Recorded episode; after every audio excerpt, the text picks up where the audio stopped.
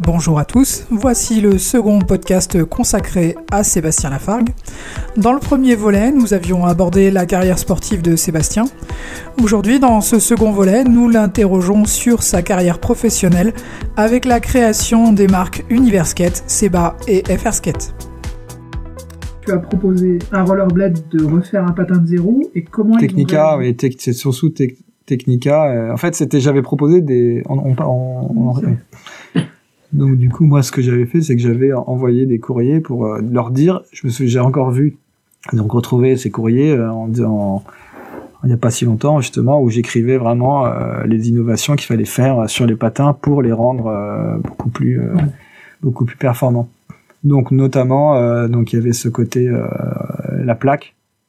Donc nous on rajoutait une plaque et donc c'est là que j'ai commencé à parler de qu'il fallait intégrer une plaque dans la boute pour pouvoir euh, au talon pour rigidifier. au talon et, et à l'avant pour pouvoir rigidifier. Et donc euh, c'est là c'était impossible en fait. Euh, non c'est impossible c'est impossible c'est impossible. Ou même ça les intéressait pas tout simplement en fait. Ils, ils voulaient pas faire d'innovation parce qu'il y avait aussi quand même le marché qui sérieusement baissait. Et notamment bah, le problème qu'on évoquait tout à l'heure avec la Corée où, où la Corée a été un des euh, un des moteurs de l'effondrement du marché. C'était c'est que c'est que d'un coup euh, en Corée en fait apparemment les, les industriels ou ne savaient les marques savaient pas que les, tout va très très vite en Corée en Corée du Sud. C'est-à-dire que dès qu'il y a une nouveauté tout le monde est au courant tout de suite tout le monde achète tout de suite et que l'année suivante plus personne n'achète. Et même eux-mêmes les, les businessmen locaux euh, bah ils ont ils ont commandé des, des, des, masses de produits à toutes les marques. Donc ils ont commandé euh, c'était des centaines de milliers de paires pour à tout le monde donc aujourd'hui, des centaines de milliers de paires, c'est énorme. Mais à l'époque, c'était pas, c'était pas si grand que ça. On parlait de combien de millions de paires de patins en France On parlait de 5 millions peut-être. En, dans des autres pays, c'était des, des, des, centaines de millions de de patins peut-être, ou des, des dizaines de millions. Euh, en France, c'est en gros 95-99 avec 2 millions de paires par an. Voilà, donc euh, aujourd'hui, les chiffres, peut-être que ça a pu, euh, avec l'évolution de démographique, ça a pu, ça, mais je doute qu'on atteigne des, des, chiffres comme ça. Et à l'époque, c'était vraiment euh, même il y avait les États-Unis, il y avait il y avait tout et donc euh, et en Corée, ils commandaient, c'était vraiment des centaines de milliers chaque même des, je me souviens, voilà, c'était des centaines de milliers de paires de patins qui voulaient commander. Donc les ils ont produit en masse, toutes les marques ont produit, ont produit, ont produit pour qu'à la fin, bah, au final, les, tous ceux qui avaient commandé n'ont pas pris leur commande. Ouais, la Corée, c'était un marché qui était vraiment. Et, et résultat, ils se sont retrouvés avec, voilà, donc ils se sont retrouvés avec des centaines de milliers de paires, parce que c'est vraiment des centaines de milliers de paires de patins sur les bras. Et euh, du coup, c'est ce qui a, pour moi, en tout cas, vu de mon, de mon, de, mon côté, peut-être que d'autres euh, personnes qui étaient vraiment dans les entreprises à cette époque-là ont peut-être une autre, euh, c'était peut-être plus général, mais pour moi, enfin, de mon point de vue, ça a vraiment été euh, ça qui a déclenché, qui a été le déclencheur du, du, du, du crash, quoi. Et les magasins, les magasins aussi, puisque au départ, avant que les marques arrivent en Corée, les Coréens ils commandaient aux magasins en France. Et, euh, et donc en fait, les magasins en France, je me rappelle, moi j'étais très copain avec Yves de Houtini, il avait commandé vachement de paires, et il s'est retrouvé en fait à ce moment-là à ce que euh, entre temps Rollerblade est arrivé et il avait stocké, euh, fait du stock pour les Coréens, et en fait les Coréens ils ont pas acheté chez lui, il s'est retrouvé avec ah des centaines de paires de Twister. Et ben en fait il y a des magasins comme ça qui ont pas mis, enfin que qui ont eu des grosses difficultés, qui ont finalement fait qu'ils ont coulé après. Ouais. Et ça a été aussi à cause des Coréens. Oui. Et du coup, euh, on en était où? Toi, donc tu vas, tu vois Rollerblade. Rollerblade euh, réagit donc, voilà, ouais, donc, de manière assez frileuse par rapport à la production de ton propre patin. Voilà, voilà, c'est ça. En fait, c'était surtout moi, je demandais rien de spécial. Hein, je demandais juste que le patin il soit, il évolue parce que on avait l'impression que la qualité a baissé. Plus les années a passé, plus la qualité a baissé. Euh, parce que euh, comme il y avait vraiment des, des, des les prix euh, ont commencé à, à s'effondrer. Et donc résultat, euh, personne ne voulait investir dans des patins qui plus est des patins rigides ou des, des, des ou des innovations qui paraissaient pour des niches. Aller à contre-courant de ce qui se faisait à l'époque. Voilà, exactement. Et du coup, résultat, bah, moi, on a eu des propositions ailleurs, donc dans d'autres, justement, des, des, des marques en Asie. Mm.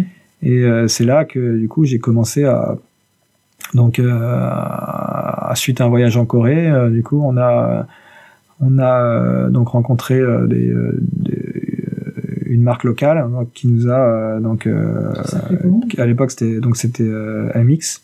Ouais. et donc qui nous a donc qui a dit ah oui oui d'accord on peut on peut le faire donc on peut lancer le projet moi j'avais vu les patins non mais ça c'est impossible il faut et, et, du coup il m'avait invité à l'usine donc à l'époque il m'avait invité donc c'était à Hong Kong et c'est là que j'ai rencontré mon, un associé euh, futur. Euh. non, non, non, pas du tout. Et du coup, euh, qui euh, donc s'appelait Andrew.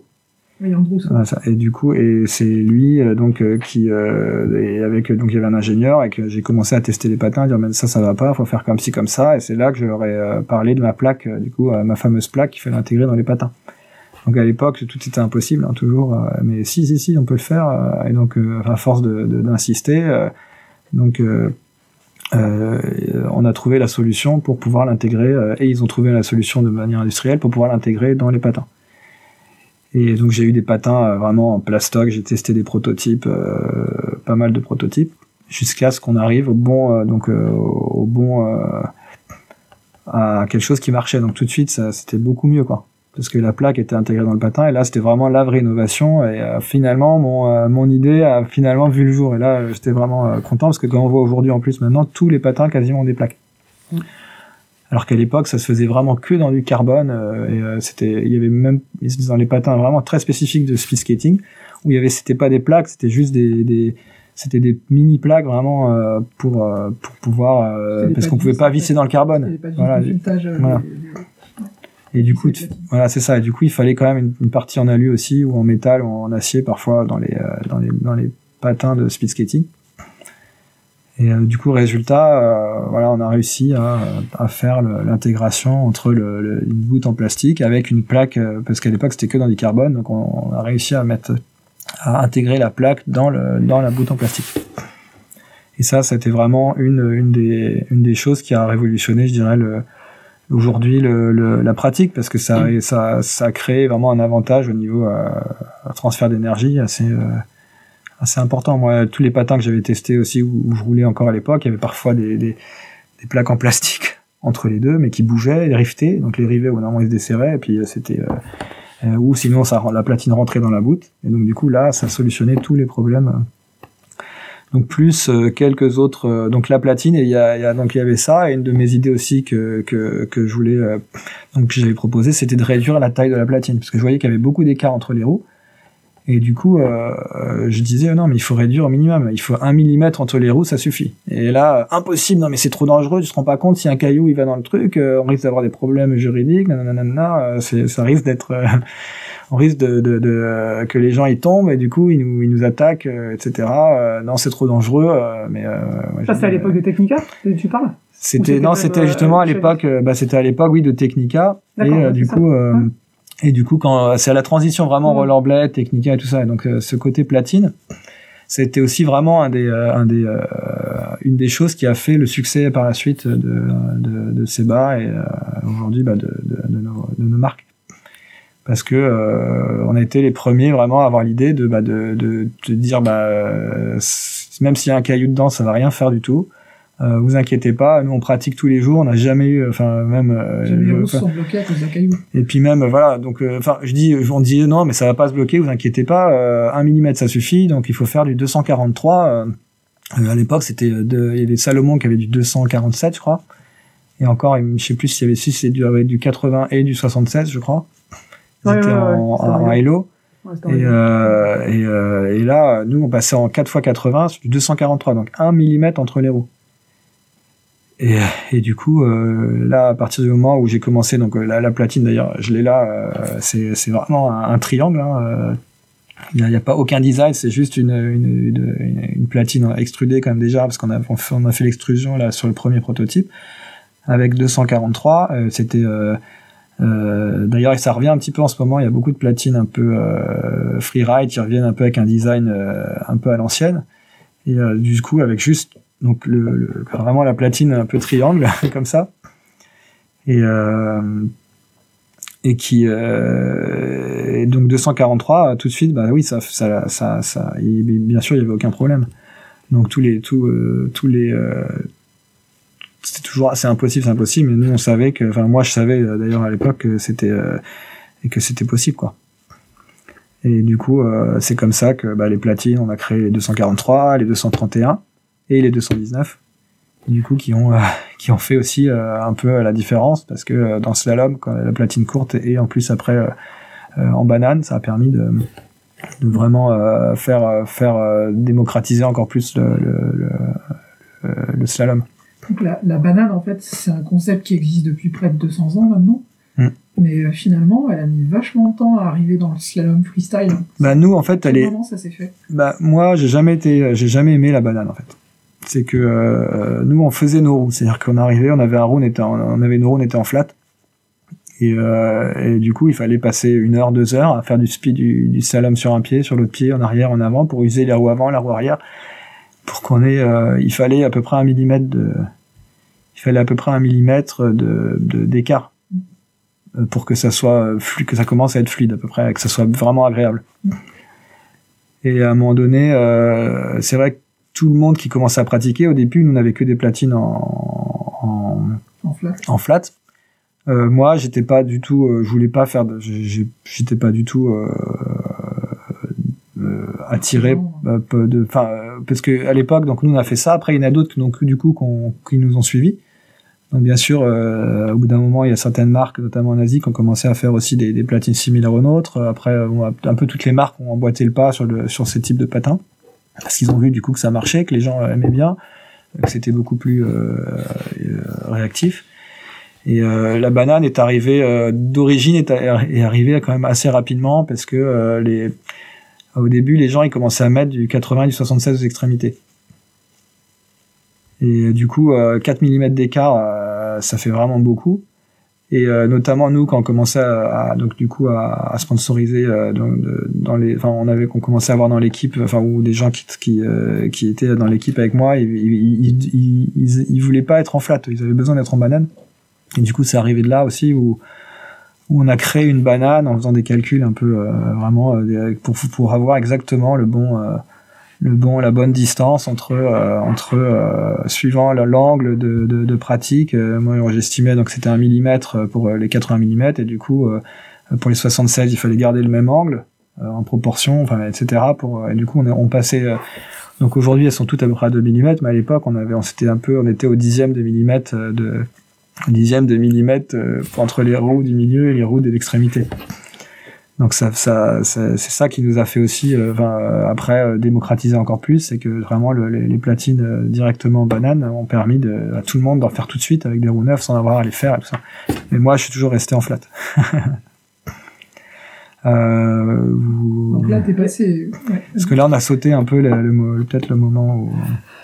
où euh, bah de, bah, je sais pas, c'est le côté business, etc. Si tu veux. Le... Bah là, ouais, en, en fait, a... en, gros, en gros, là, as la, maintenant, tu as la possibilité de faire ton patin. Donc là, tu, là, euh, là, c'est la V1 du patin. Ouais. Donc cette V1, elle sort. Donc le voilà, donc euh, c'est assez important aussi parce que donc à l'époque, euh, donc moi, j'étais aussi un peu quand même jeune, etc. Donc moi, je me voyais pas du tout. Euh, euh, être distributeur ou quoi que ce soit je me voyais pas dans le commerce du tout quoi j'avais aucune aucune formation commerciale. J'étais bon, j'avais fait euh, j'avais un bac scientifique et puis après j'ai fait une, une, fac de sport. Donc je m'étais vraiment intéressé dans le sport et je voulais développer c'est pareil peut-être les médias avec internet les, les, les diffusions etc euh, aussi être du, tout simplement pro, pro rider pro et, euh, et euh, juste euh, donner des cours aussi parce que j'étais comme j'étais en, fac de sport du coup je m'étais orienté vers l'entraînement vers le, plutôt ben c'était rencontré là-bas d'ailleurs on était à peu près à la même avec Alexandre je me souviens même plus quand on s'est rencontrés je crois que la première fois c'était à Orsay non la première fois qu'on s'est vu je crois que c'était à Orsay ah, peut-être euh, je me souviens, t'étais, euh, c'était à la fac, parce que t'étais aussi à Orsay, non? Ouais, j'étais en STAPS à Orsay. En STAPS aussi, donc du coup, euh, à un moment donné, euh, je sais plus comment on s'est rencontrés, t'avais dû euh, voir peut-être mon site, et puis on, je sais pas. Ah bah oui, moi j'ai appris le slalom grâce à ton site. Hein. Et, et, et, il y avait tien, il y avait CSK, et je passais mes, mes après-midi à du coup, on s'était on, s'était rencontrés là-bas et je crois que à l'époque tu testais un proto de je ne sais plus quoi, de peut-être de, de, de, de, platine, de speed ou, ou, de fitness, je sais plus. En tout ouais, cas, tu avais des prototypes, je crois, au pied ou des choses comme ça. tu testais déjà du matériel? Ouais, ouais c'est possible, ouais. Et euh, du coup, euh, on en revient au où on se perd un petit peu. Ouais, c'est pas très grave. Non mais ah oui, du coup, moi j'étais pas du tout, j'étais voilà, j'étais pas du tout. Euh, donc euh, donc on a commencé à, à, créer les patins. Donc les patins, à partir du moment où ils ont commencé à, donc moi je travaillais, euh, donc avant j'étais chez, chez Technica et donc euh, euh, quand c'est passé à Rollerblade, il y a eu aussi beaucoup de gens de Technica qui ont arrêté, qui sont partis. Donc parce qu'ils ont fait évidemment des, des, ils ont fusionné deux entreprises, du coup ils ont ils ont gardé une équipe, ils ont viré, enfin entre guillemets viré, où ils proposaient des reconversions à certains autres qui leur plaisaient pas. Du coup moi j'ai proposé à des personnes qui travaillaient à l'époque à Technica de dire bah tiens est-ce que ça t'intéresse euh, de faire la distribution, de te lancer dans la distribution d'une marque de patins euh, que là on est en train de faire. Euh, et, euh, et, donc chercher un distributeur en France. En fait, c'est ça mon rôle, c'est que j'avais mes patins, j'avais donc mon, mon faux modèle entre guillemets, euh, je, je devais à l'époque avec donc la première marque à qui on a on a, on a travaillé, donc j'ai fait tout le développement. Euh, et, euh, donc je devais toucher une commission juste sur les sur les ventes. Donc là c'était MX. Donc c'était c'était MX. Donc c'était mais MX voilà c'est c'est que oui c'est ça donc c'était c'était MX. Euh, finalement, euh, donc, euh, donc on a commencé donc donc pour eux, ils avaient le droit, donc il y avait des problèmes entre, ils avaient des problèmes entre l'usine, eux, et puis il y avait des histoires euh, commerciales que moi j'étais complètement en dehors de ça, donc je savais pas. Donc du coup, il fallait, euh, on pouvait pas utiliser la marque MX en Europe. Il y a un problème de territoire. Voilà, c'est exactement. Donc du coup, euh, il fallait euh, utiliser une marque en, une marque en quelle marque on était, on allait prendre pour le, pour le, le la, pour l'Europe ou la France en tout cas. C'était déjà la France l'Europe. C'était déjà euh, un marché commun mais euh, les, les, gens le voyaient pas forcément tous comme ça. Mais bon euh, ça s'est avéré après que c'était vraiment donc l'Europe. Et donc résultat nous les premiers patins donc qui sont donc déjà les patins étaient pas encore sortis qu'il y déjà des problèmes il y avait déjà des problèmes et euh, du coup, euh, bah moi j'ai proposé l'idée, du coup, bah de dire bah voilà, de toute façon c'est les patins, c'est c'est moi qui qui les faisais, euh, c'est mon pro modèle entre guillemets, etc. Donc on peut utiliser. Moi j'ai déjà déposé ma marque parce qu'à l'époque donc le site Universkate, euh, je l'avais déposé. Donc pas pour faire. Non, je, euh, je l'avais pas déposé justement tout de suite. Je l'avais pas déposé au départ.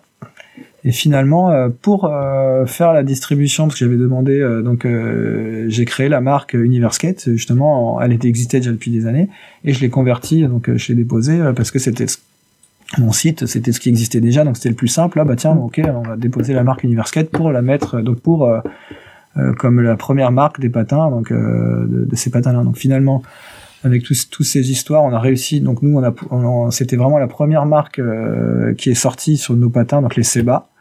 Euh, donc c'était le modèle Seba, c'était pas la marque, c'était le modèle Seba de la marque Universkate. Donc on l'a, on l'a à l'époque, on avait fait des prototypes qu'on avait testés, etc.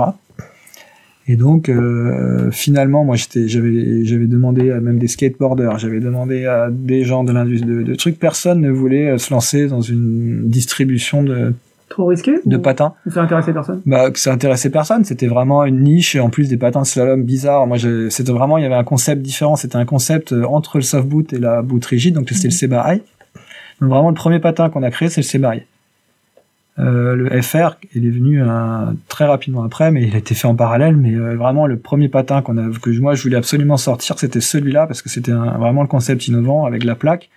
Euh, le patin semi euh, donc semi rigide, euh, semi soft, qui me permettait à moi de faire de la descente, du slalom, du saut, qui me permettait sur. En fait, c'était ça vraiment mon concept de base. C'était de, j'en avais marre de me trimballer trois ou quatre paires de patins quand j'allais à un contest parce que je faisais la descente, je faisais ci, je faisais ça. Donc je voulais me trimballer qu'une seule boot et sur lesquelles on changeait les platines. Donc du coup, c'est comme ça que le, le, le, est né, c'est que j'avais vraiment besoin d'un patin qui fait tout. Et c'était ça le concept de base, c'était un patin qui sache tout faire. Donc euh, nous, c'est vrai qu'il a longtemps été considéré comme un patin de slalom, puisque voilà, c'est vrai que j'étais beaucoup plus euh, connu pour pour le slalom, mais euh, qu'à la base, c'est vraiment un patin qui était le but, c'était de tout faire du saut, du slalom, tout tout tout ce qu'on pouvait faire en roller, de faire avec une seule une seule et même paire. Donc, euh, ce qui s'est passé, c'est que du coup, au bout d'un moment, bah, la personne ne voulait le faire. Donc, je me suis dit bon bah, écoutez, j'ai j'ai gagné des compétitions, j'ai quelques économies, donc je dépensais pas vraiment d'argent, j'ai économisé parce que sur les contests, je gagnais des, des prize money, Lausanne, on gagnait 500 francs, Suisse par-ci. et à l'époque, donc 2003, j'avais gagné beaucoup d'argent grâce au, au skate cross. Mm. Donc c'était les, les Monop U2R, les U2R où euh, au départ c'était une course donc montée descente où vraiment c'était le, les speed skaters qui étaient euh, clairement avantagés. Et nous on n'avait vraiment aucune chance hein, avec nos patins free skate. Euh, on avait à côté des Formule 1 c'est comme si on était voilà des, un peu des deux chevaux contre des Formule 1 parce que la montée c'est ça qui faisait toute la course. Et la descente c'était très très très très peu. Et finalement le concept a changé en 2003, en 2003. et moi j'ai fait mon stage aussi du coup chez chez donc ACE c'était l'agence qui, gérait l'organisation de, des skate cross. Et donc du coup, euh, c'était mon stage de, maîtrise ou de licence, je sais plus à l'époque. Et donc résultat, euh, bah, j'ai participé en même temps, donc euh, j'ai aussi participé aux compétitions. Et comme j'étais vraiment polyvalent, j'avais, euh, j'étais, j'allais au skatepark aussi tout le temps, quoi. Et donc, euh, à l'époque, il fallait être assez polyvalent. Donc les streeters, ils venaient quand même avec leurs patins, avec leurs patins de street, avec des petits trous. Euh, tu avais les free skaters qui étaient en, 4 roues courtes, et moi je venais en 5 roues avec mes patins de descente. Et c'est vrai que 5 roues patins de descente, c'était euh, courte, en plus c'était 5 x 80 à l'époque. Et du coup, c'est vrai que ça, on était vachement tous les descendeurs. En fait, c'est les descendeurs finalement qui gagnaient ce type de compétition. Donc les, les, les compétitions sur le plat étaient plus. Euh, mais moi, comme j'avais aussi euh, ce côté skatepark où je m'entraînais avec mes patins, mes grandes roues sur les skateparks, j'allais à fond, j'ai le plus vite possible sur les skateparks bah, je me suis retrouvé à aussi bah, faire des résultats. Je gagnais pas beaucoup, mais j'étais toujours sur le podium en fait sur ces sur ces compétitions-là.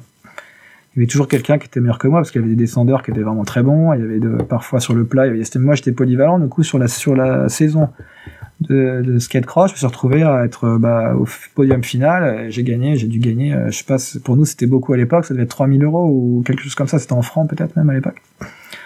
En tout cas, donc cet argent-là, c'est c'est tout l'argent que j'avais accumulé comme ça sur des, des contests euh, que j'ai gardé. Euh, ça devait représenter, allez, euh, en tout 5000 euros ou quelque chose comme ça. Donc je l'ai, du coup, personne voulait faire la distribution. Je dis ok, bah je, je réinvestis, j'achète, euh, je, j'achète 200 paires de patins. donc 200, j'achète 200 paires de ces bails pour les vendre moi-même. Et c'est comme ça que j'ai commencé à aller à Surf. Donc premier premier shop que je suis allé voir, c'est à Surf. À l'époque, il y avait Luc, euh, du coup, euh, qui était aussi là, euh, avec Eric. Donc on est dans le bureau. Ah voilà, les nouveaux patins. Il a regardé. Ah ouais, ça a l'air quand même pas mal, intéressant. moi, j'y allais vraiment comme ça. J'étais pas du tout commercial ou quoi que ce soit. Donc il dit, bah Luc, vas-y, essaye les patins. Quoi. Donc Luc, du coup, il aimait. Moi, je, je dis bon bah qu'est-ce qu'il va dire? Parce que c'est vrai qu'avec Luc à l'époque, on avait, on n'était pas, on n'était pas forcément toujours toujours en accord. Euh, je sais plus, il y avait, il y avait eu des beaucoup de problématiques de règles. Il y avait peut-être des choses comme ça. Je sais plus, c'était, oui, c'était à peu près ça en début des années 2000. Il y avait des petites tensions, mais il avait été. il y avait des circuits euh, différents. Euh, il y avait des circuits différents euh, de slalom et tout. Enfin bref, c'était assez, c'était assez tendu à cette époque entre nous tous. Ouais, c'est ça. Donc il y avait un peu des, voilà, des, des tensions, des petites rivalités, on va dire. Mais euh, Luc, à l'époque, il avait pas du tout été, euh, il avait pas il n'avait pas, euh, il avait pas du tout euh, pris en compte ça. Il avait juste fait professionnellement. Il avait testé le patin. Il avait donné un avis objectif parce que il a toujours été objectif en fait au final. Tout ce qu'il dit, à chaque fois, il a jamais euh, mis ses sentiments en avant par rapport à, par rapport à ses peut-être des choses qui pouvaient se passer en dehors. Et vraiment, il était, il était assez carré dans ses et objectif dans, sa façon d'aborder les choses. Du coup, il avait, il avait testé les patins. Je me souviens, bah, du coup, qu'il avait dit ah ouais, ils sont bien les patins euh, bah Eric, euh, vas-y, euh, tu peux en acheter, tu peux y aller quoi. Et du coup, résultat, bah, il avait commencé à me dire bon bah ok, bah je t'en prends, voilà, je t'en prends X peut-être une ligne, quoi. Ça devait être une ligne à l'époque. J'avais demandé du prépaiement parce que j'avais, il fallait que je paye l'import. Et donc, il fallait que je paye la douane surtout, etc. Donc, j'ai demandé, bah, il faut faire du prépaiement. Ah mais non, mais le prépaiement, ça n'existe pas. Mais finalement, ils avaient, j'étais allé voir donc eux, j'étais allé voir un peu tous les magasins à l'époque. Et donc je venais euh, et euh, donc j'ai reçu ma première euh, livraison finalement. donc j'ai créé mon entreprise qui était donc elle était domiciliée quelque part, mais je recevais le matériel chez moi, vraiment dans ma chambre. J'étais chez ma mère dans, dans, le, dans les, donc ces logements sociaux. on arrive, je reçois la première cargaison, donc je les ai stockés dans ma chambre quoi. C'était ça. Et donc résultat, euh, ça s'est bien vendu les premières paires? Donc les premières paires elles sont elles sont vendues petit à petit. Donc j'ai moi j'allais voir donc j'ai j'ai contacté les magasins. J'allais les voir moi-même en train. Donc j'ai aussi j'étais euh, j'ai pu euh, j'ai pu encore j'étais encore étudiant donc j'avais encore des, des, des, réductions sur le train.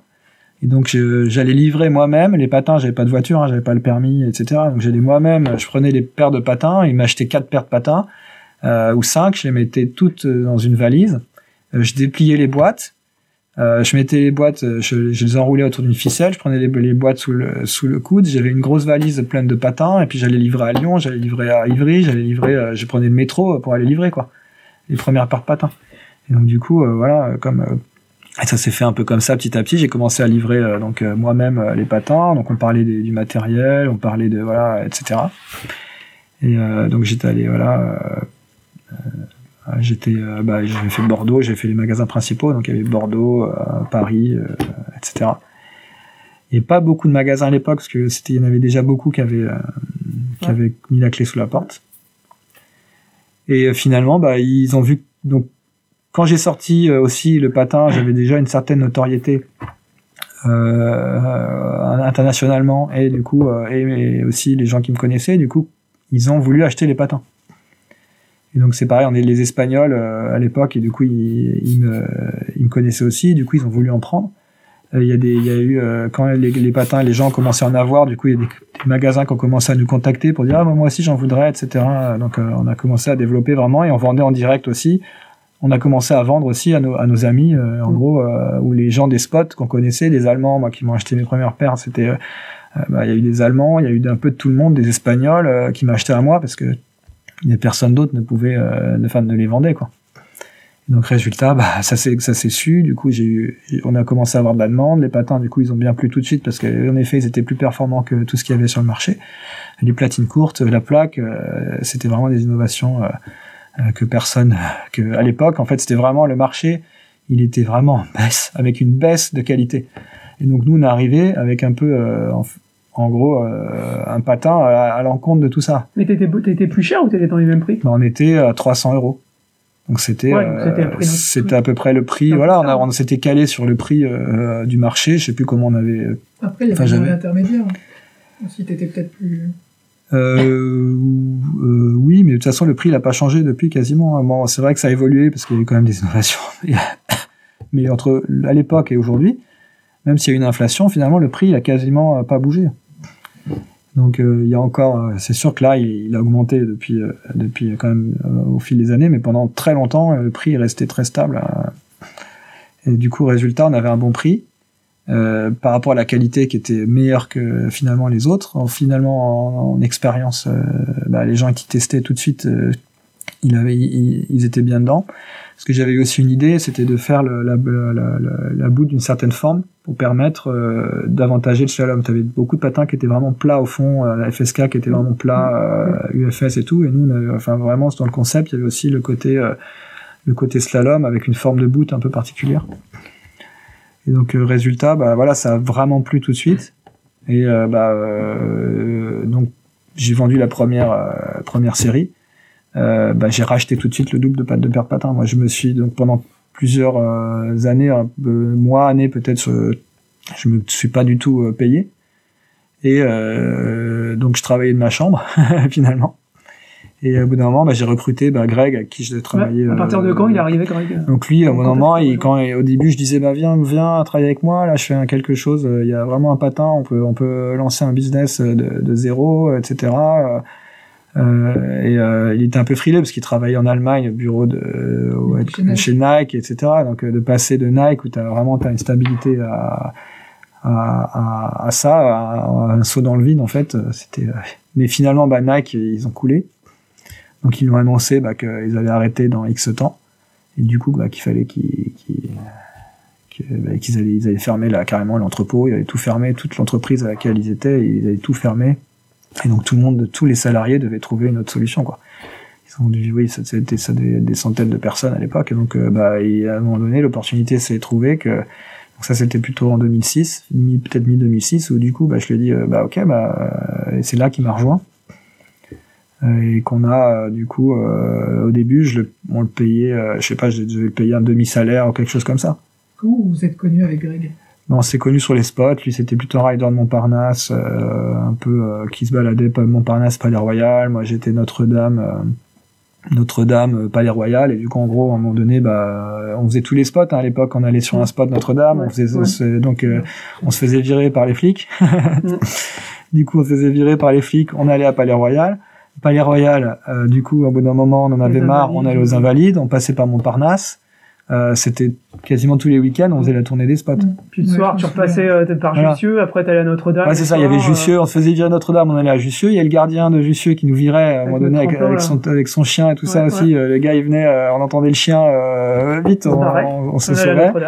On allait, on retournait à Notre-Dame, on se refaisait virer, on allait à Palais Royal. Notre-Dame, Palais Royal, Alexandre III, la gare de Lyon, Bercy.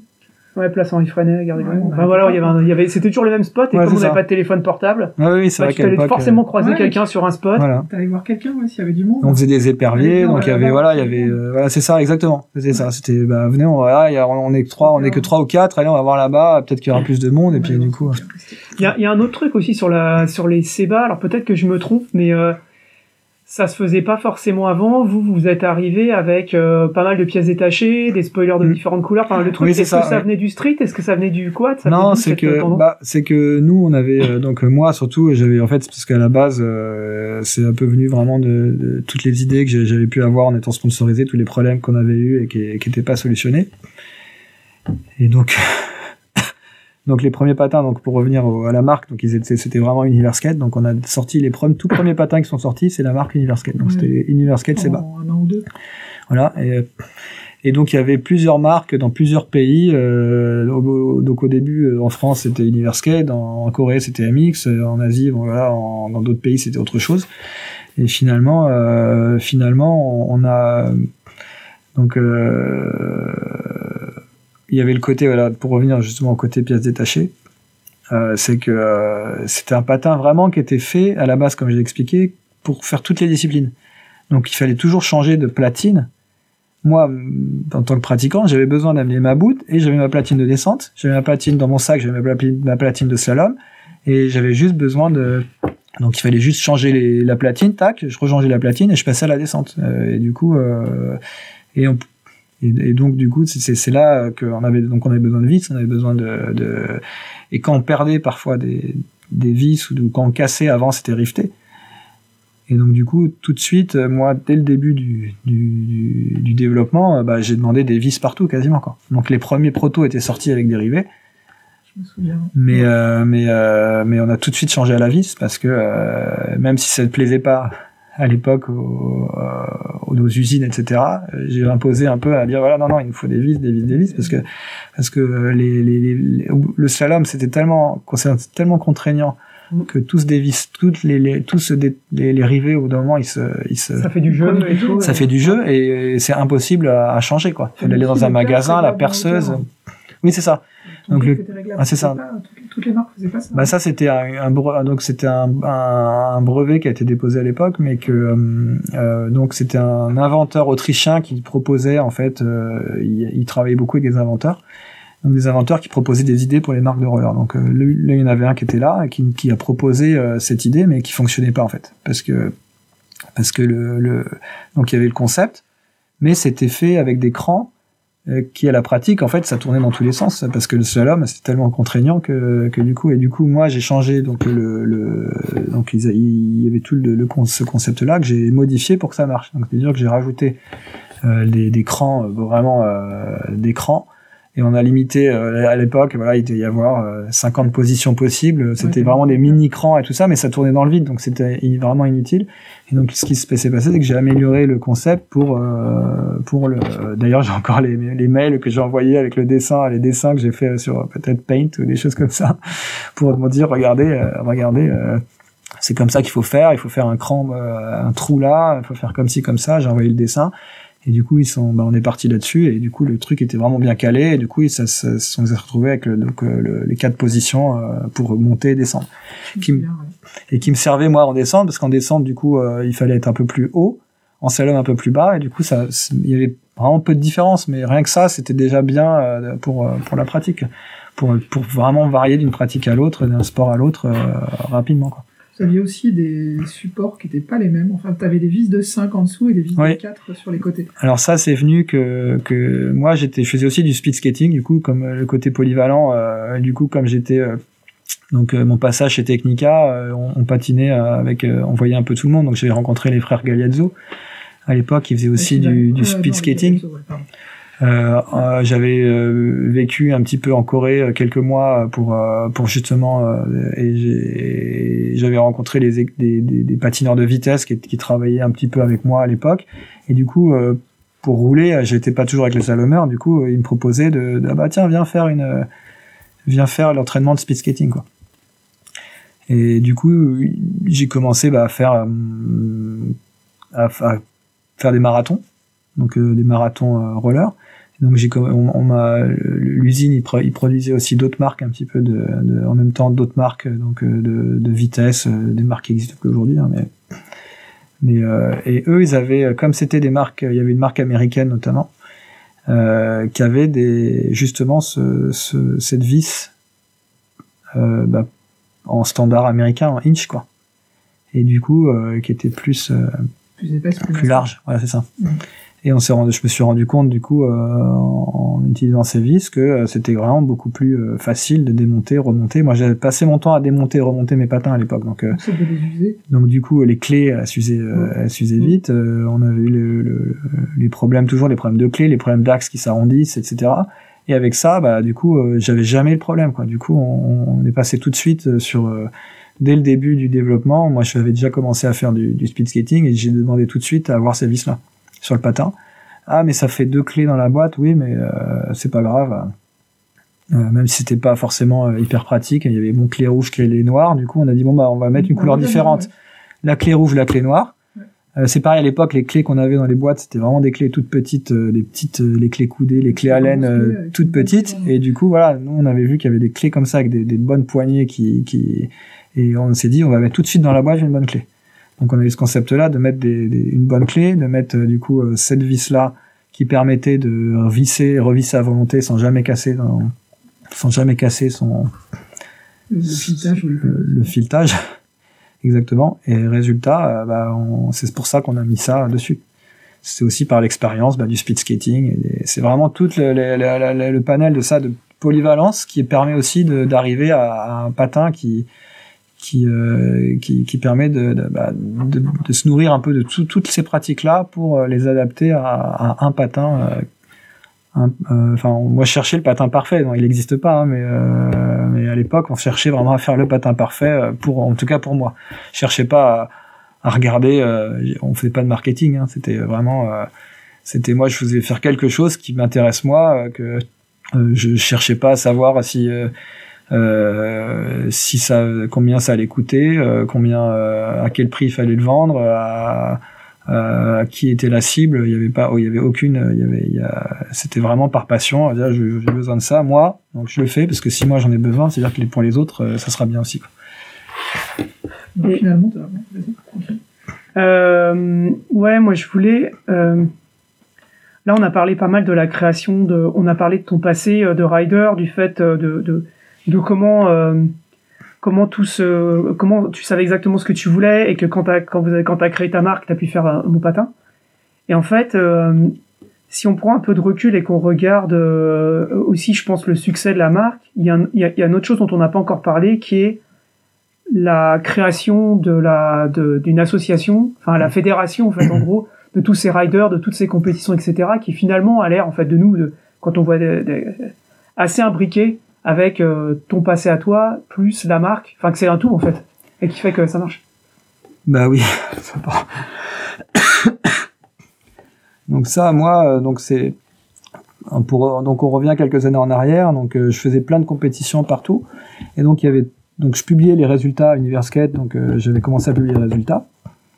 Et moi, en tant que donc que que Staps, donc fac de, sport, etc. Je, je, je m'intéressais à tous les sports pareil. Donc je regardais beaucoup le ski, je regardais beaucoup le, tennis, je regardais tout, tout, à chaque fois Roland Garros, j'étais devant ma télé en train de regarder.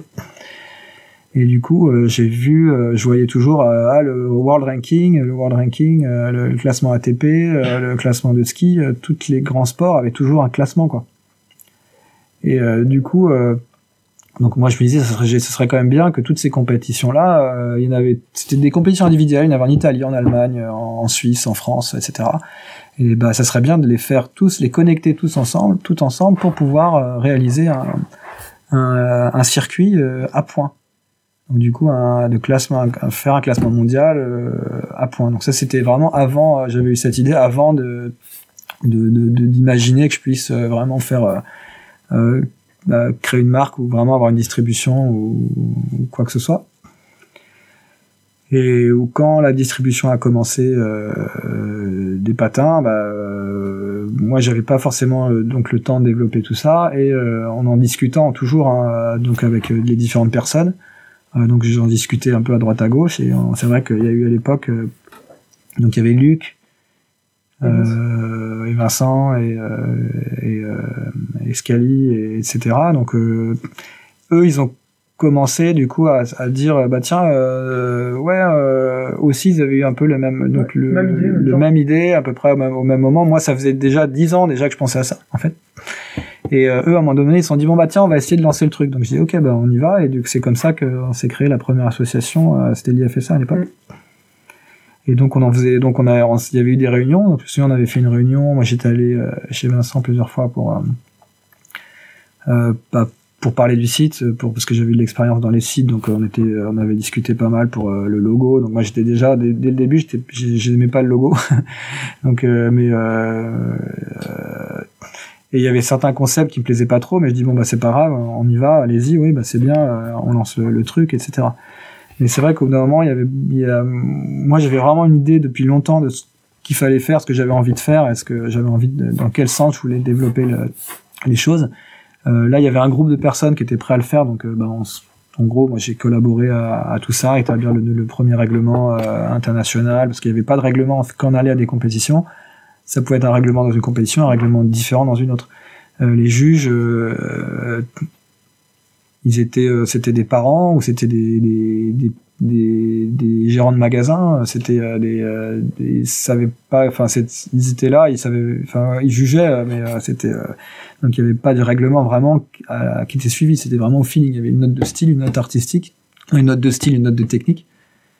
Et c'était sur peut-être sur 50, et puis c'est tout quoi mais il, c'était complètement en fait euh, c'était noté euh, complètement à l'arrache et donc euh, euh culturellement selon les pays t'avais pas du tout les mêmes styles quoi de patinage ouais et du coup c'était vraiment quand on allait à une compétition c'était pas la même ah ouais, ouais et, c'est dans la danse quasiment et ouais, et quand on allait du coup à une compétition, on savait jamais comment on allait être jugé. Donc du coup, l'idée c'était ça aussi, de d'un peu. Il y avait, il y avait le championnat de France qui était très structuré. Vraiment, c'était la, la, fédération française qui a été je pense, la première vraiment à avoir euh, structuré le sport, hein, le slalom, euh, au niveau euh, bah, mondial, hein, je pense.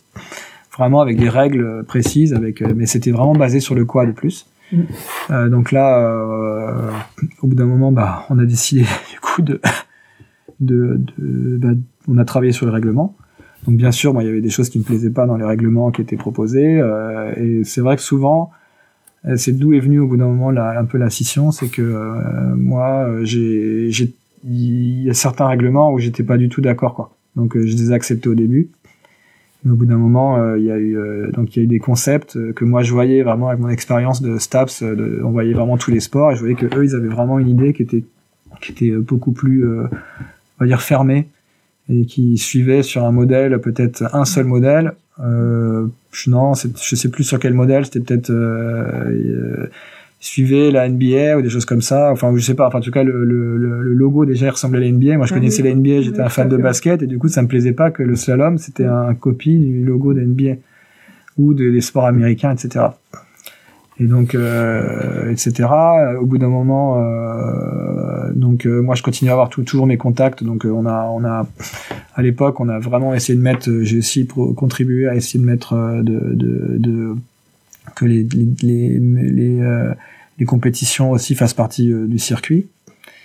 Et, et eux ils avaient aussi leur leur propre euh, contact. Donc euh, du coup ça, ça permet que eux ils ont réussi de leur côté enfin ça c'était vraiment un groupe on va dire qui a travaillé ensemble pour faire pour créer ça. Mais de fil de fil en aiguille d'année en année Euh, les règlements, vraiment, euh, il, était, euh, il y a eu des règlements qui sont passés, des choses qui sont passées qui pour moi étaient pas du tout, qui étaient pas du tout en adéquation avec ce que moi je voyais, la vision du sport, l'évolution, etc. Parce que moi je venais vraiment d'un sport de rue où vraiment on faisait ce qu'on voulait, le freestyle c'était vraiment une part importante. Et là il y avait vraiment une idée où il fallait faire rythmer de 4 en 4 il fallait faire une changer de figure tous les quatre plots pour pouvoir euh, être bien classé. Et puis euh, même le style n'avait plus vraiment d'importance parfois. Enfin, en tout cas, moi, c'était mon mon impression, c'est-à-dire que moi, j'avais vraiment un style très fluide, etc. Et, euh, et euh, c'était beaucoup de techniques, euh, je pense à l'époque. Et voilà, il y avait beaucoup, et puis et puis il y avait pas vraiment, c'était même les tentatives. Enfin voilà, après c'est c'est peut-être difficile de tout se remettre, de tout remettre. Euh, c'était certainement l'héritage dans, dans, le contexte. L'héritage d'où on en était sur le, les jugements français, où finalement voilà, c'était ça, c'était un mix, exactement. Un style, c'était un mix vraiment plus sur le règlement français adapté à, au, au, inline en fait finalement où c'était un règlement. Voilà, c'est donc c'était vraiment, c'est devenu très rigide.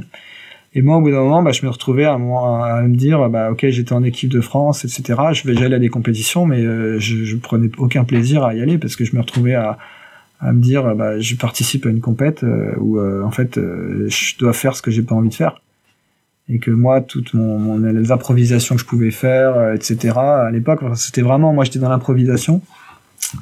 Et euh, le, le, le, concept, c'était vraiment la musique, euh, calée sur la musique, euh, avec les rythmes des quatre, tous les quatre plots de changer. il y avait pas les transitions n'étaient pas comptabilisées. Donc c'était vraiment, il y avait, il y a, moi, ce que je participe, ce que je faisais, j'avais l'impression que c'était pas du tout adapté à ce qui se passait et j'arrivais pas à faire changer les choses. Et j'étais pas le seul, de coup, à, à, penser ça non plus. Et au bout d'un moment, bah moi, je me suis dit, bah non, je je je veux pas partir. On m'avait sélectionné, je me souviens dans l'équipe de France, hein, c'était ça devait être en 2005 ou 2006. Et j'ai dit, bah, euh, désolé, là, je veux plus le faire, j'arrête, euh, je, je veux plus participer. Et euh, c'est à peu près à cette époque-là où bah, on allait à l'ISPO. Justement, j'avais commencé à faire l'ISPO moi pour présenter mes patins. Donc j'avais, j'avais acheté un stand, une, place, peut-être c'était 3 par 3, quelque chose comme ça. J'avais mis deux tables, une banderole, j'ai posé mes patins sur les tables. Et euh, donc je présentais mes produits, etc. C'est là que j'ai rencontré des magasins euh, qui sont venus me voir. Ah, qu'est-ce que c'est que ça? C'était nouveau, donc euh, ça les intéressait. Et en même temps, il y avait des toujours des compétitions à l'ISPO ou des. C'était vraiment grand à l'époque. C'était beaucoup plus grand qu'aujourd'hui. Quoique maintenant ça, ça a regrossi, mais il y avait vraiment beaucoup d'animation, beaucoup de choses. Et c'est là que j'ai vu donc le, le, les compètes de BMX. Donc les compètes de battle. donc c'était battle en BMX. Donc il y avait le battle de hip-hop que que je connaissais un petit peu. Et quand j'ai vu le BMX, qui faisait sur le même principe, j'ai dit, mais ah ouais, mais c'est ça qu'il faut faire. Parce que nous, on avait le même principe, c'est-à-dire que quand on faisait du slalom sur les spots, euh, donc à l'époque, c'est pour moi, c'était vraiment le, le, concept qu'on avait à l'IFSA, ça s'était complètement euh, éloigné du, de la pratique réelle des patineurs en fait. Et c'est pour ça que, en voyant le battle, il mais c'est ça qu'on fait. C'est ça qu'on fait, c'est que nous aujourd'hui, qu'est-ce qu'on fait? On fait du, on fait euh, des runs de 30 secondes au bout de 30 secondes, t'es fatigué, euh, ton, ton, le public il applaudit, et puis c'est l'autre qui passe, puis après tu lui réponds en fait quelque sorte, parce que dès que tu vois la personne qui fait un, un, un trick de bien, tu dis moi je vais faire mieux que lui. Et donc c'était ça un peu dans le, sur les spots euh, à l'époque. Mm. Et donc je me suis dit c'est ça qu'il faut faire, et donc euh, j'ai tout de suite, donc j'en ai parlé, je me suis dit tiens on va on va on, va essayer d'organiser juste la, une compétition où j'en avais même parlé, je pense à l'époque peut-être euh, aux, gens de, de, l'IFSA, je, sais plus, mais en tout cas tout de suite ça avait été un rejet immédiat. Donc c'était ça aussi, c'est que j'ai retrouvé les, les premiers en, farfouillant, j'ai retrouvé les premiers messages, messages sur le forum e De, ah oui, c'est ça, j'avais écrit avec Luc et tout, où ils étaient pas, vous étiez pas d'accord ah et tout ça, et que et donc moi j'avais écrit peut-être ça, l'idée, j'avais peut-être écrit l'idée du battle euh, sur le sur le forum ou quelque chose comme ça. Et tout de suite c'était rejeté immédiatement. c'était vraiment non non c'est de la merde. En gros euh, ton idée elle est nulle, laisse tomber, euh, c'est ça marchera jamais. laisse tomber quoi. Et du coup moi ça m'avait un peu. C'était pour des questions de jugement en fait. C'était ça voilà c'est ça. du principe que que, que c'était pas que c'était que comment tu voulais juger. Oui parce que voilà c'était des points à l'époque donc il y avait un système de points. Et du coup, euh, moi, quand j'ai vu le, le, le, le, premier concept, donc vraiment, c'était euh, il y a plus de points parce que les points, au final, les gens étaient focalisés sur des points, mais ils, oubliaient de, de, faire le classement. Donc, les, les, pour moi, tous les résultats de compétition, ils étaient incohérents par rapport à ce qu'on voyait dans la réalité. Et donc, ce que je voulais, c'était vraiment quand j'avais vu cette compétition euh, donc à l'ISPO de BMX, je, je, je, je suis resté à regarder et je me suis dit, mais vraiment là, on, le public, il voit vraiment ce qui se passe. Le rider qui fait la meilleure performance, c'est vraiment lui qui, qui gagne. Et donc, euh, alors que à, l'époque, à chaque fois, on voyait les choses et tout le monde comprenait, personne ne comprenait, enfin personne. Nous, de notre côté, il y a beaucoup de gens ne comprenaient pas les résultats, on comprenait jamais les résultats. Si tu étais public, tu, la personne que tu allais applaudir, c'était certainement pas celle qui allait gagner. Exactement. Et du coup, c'était pas, et du coup, moi, comme j'avais un peu exposé ça, on me disait, ouais, mais non, c'est à l'applaudimètre, euh, ça marche pas l'applaudimètre. Non. Et moi, j'ai jamais voulu faire un concept à l'applaudimètre. C'était justement où on n'écrivait plus les points, ou le concept d'écrire les figures. Donc, on n'écrit plus les points, on, est, on, on, écrit les figures au lieu de marquer des points et on les compare. Et donc, le gars qui fait euh, trois plots et l'autre qui en fait cinq, et ben c'est celui qui en fait 5 euh, bien sûr euh, avec la même euh, la même qualité d'exécution bah, qui, passe au-dessus de l'autre et donc l'autre après il en fait 7 et puis 8 et puis 8 plots etc et du coup c'est comme ça que que bah moi j'ai vu que c'était un rejet donc je me suis quand même dit bon bah c'est pas grave de toute façon, à l'époque, je voyageais moi sur les compétitions et j'ai proposé la première fois que j'ai testé le concept, c'était en Chine. Justement, il y avait et j'ai dit ah, allez-y, on organise un petit truc là, je vais vous montrer quelque chose, allez-y, on va le faire, etc. Donc euh, j'avais vu la première fois que j'ai testé vraiment ce concept, c'était euh, en Chine, c'est avec euh, les riders chinois, il y avait des Coréens, c'était pendant une compétition, je sais, sais plus laquelle exactement. Et à un moment donné, à une réunion du soir où on était sur les spots à, à, à rouler ensemble, bah, il y avait, euh, je leur avais proposé de faire ce jeu, quoi. Et là, j'ai vu vraiment que ça fonctionnait, quoi. Et donc résultat, bah, quand je suis revenu, bah, j'ai décidé de, de donc de de l'organiser à, Paris. Donc on a fait la PSWC à l'époque, on travaillait avec les, les, euh, les, skateboarders, etc. Et encore une fois, bah, j'avais demandé euh, donc de soutien euh, de la fédération, etc. Et à l'époque, bah, on m'avait rejeté tout simplement parce que c'était voilà. Donc bon, je me suis dit c'est pas grave, je le fais tout seul, on le fait. J'avais appelé Serge Rodriguez justement qui était qui est venu juger. Il y avait Roy qui était venu juger. À l'époque, on avait un concept avec cinq juges.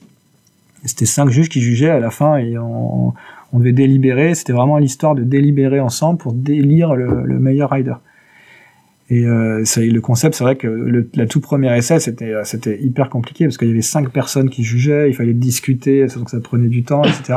Mais quand même, le concept était intéressant. Et donc après, bah, les règlements ont évolué. Et petit à petit, bah, euh, le battle s'était rejeté d'une certaine partie, mais ceux qui avaient participé et qui avaient qui ils avaient vraiment aimé. Et du coup ils ont ils ont ils sont allés dans leur pays. Ils sont revenus chacun dans leur pays et ils en ont parlé et puis ils ont commencé à vouloir organiser du coup euh, des battles. Du coup c'est comme ça que c'est arrivé en Russie qu'on a donc ils organisaient aussi les Russes des, des, des compétitions. Il a fait ça mais ils se sont dit aussi bon on va aussi organiser euh, une compétition euh, euh, autre avec le battle donc c'était le début des battles et, euh, et finalement c'est un concept qui a vraiment plu et qui s'est développé rapidement partout partout puisque c'était vraiment très facile d'accès. Tout le monde tout le monde pouvait participer. Il suffit de venir. On n'avait pas besoin de préparer un run, de préparer de musique, de préparer quoi que ce soit. Il y avait un DJ qui passait de la musique. Tu, faisais tes figures. Euh, t'as l'autre qui te répondait, tu repassais, et puis à la fin, on disait, bah, le, les juges ont délibéré, le, celui qui passe au tour suivant, euh, c'est l'autre. C'était plus un système de tournoi plutôt qu'un système de de, de, de comme euh, l'artistique où voilà, tu avais euh, une note. Donc aujourd'hui, c'est voilà. Et donc c'est comme ça bah, que bah il y a une scission vraiment entre deux circuits. Donc le circuit, notre circuit, il a commencé à se développer d'un côté. Euh, le l'autre circuit, bah, il restait vraiment euh, linéaire. Euh, il y avait toujours le même nombre de compétitions. C'était limité aussi au niveau du nombre de compétitions. Et moi, mon idée, c'était d'inclure tout le monde. C'est que du tout petit événement aux grands événements, tout le monde pouvait participer dans le dans le dans le, sur le circuit, quoi. C'est le souvenir que j'avais en fait. Et donc il n'y a pas de rejet, c'est ça. C'est que moi, comme c'est vrai qu'on m'avait pas mal rejeté euh, autant bien à l'époque dans inline que quand j'étais en inline, quand, quand j'ai commencé à donner des idées, même au, au niveau des, des compétitions, des, des, des, concepts de, de, de patins euh, sur les innovations on, m'a toujours dit non, mais à chaque fois je l'ai fait et, et, ça a toujours fonctionné. Donc je me suis dit bah c'est pas grave, moi euh, je pense que c'est ça qui va marcher, donc je le fais. Et, et c'est comme ça que, que, que, petit à petit, euh, bah, euh, le fait d'accepter tout le monde, ça a aussi beaucoup plu à tout le monde parce qu'ils se sentaient pas rejetés par c'était pas c'était pas élitiste. Et du coup, euh, c'est comme ça que ça, ça, ça a plu vraiment au plus grand nombre. La force que vous aviez à l'époque, c'est qu'effectivement, euh, là où l'IFSA avait euh, un nombre de dates qui était relativement restreint, euh, la WSSA, très très vite, a eu des déclinaisons nationales partout à travers le monde. Les Argentinian Slalom Series, les German Slalom Series. Ouais. Enfin, chaque Oui, pays parce que- avait ça. parce que tous les riders ils aimaient ils aimaient bien ça donc ils avaient envie de créer leur propre circuit et du coup euh, euh, c'est aussi qu'on voudrait vraiment accepter tout le monde parce que quand moi j'étais vraiment fan de sport ATP euh, je voyais le tennis surtout je me suis et aussi comme j'ai commencé je faisais du skateboard euh, du skateboard slalom ils avaient le même concept en fait de world ranking il avait déjà il existait déjà en, en skateboard slalom donc c'était euh, à l'époque les euh, euh, donc j'ai rencontré les gens euh, donc quand j'étais dans l'association Riders euh, justement pour organiser la Paris, Paris Slalom World Cup.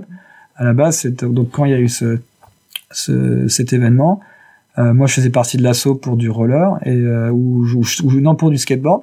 Et à un moment donné, quand ils ont quand il y a eu cette idée de créer l'événement, ils disent bah nous on pourrait faire un contest de, slalom en haut parce que la partie plate n'était pas utilisée.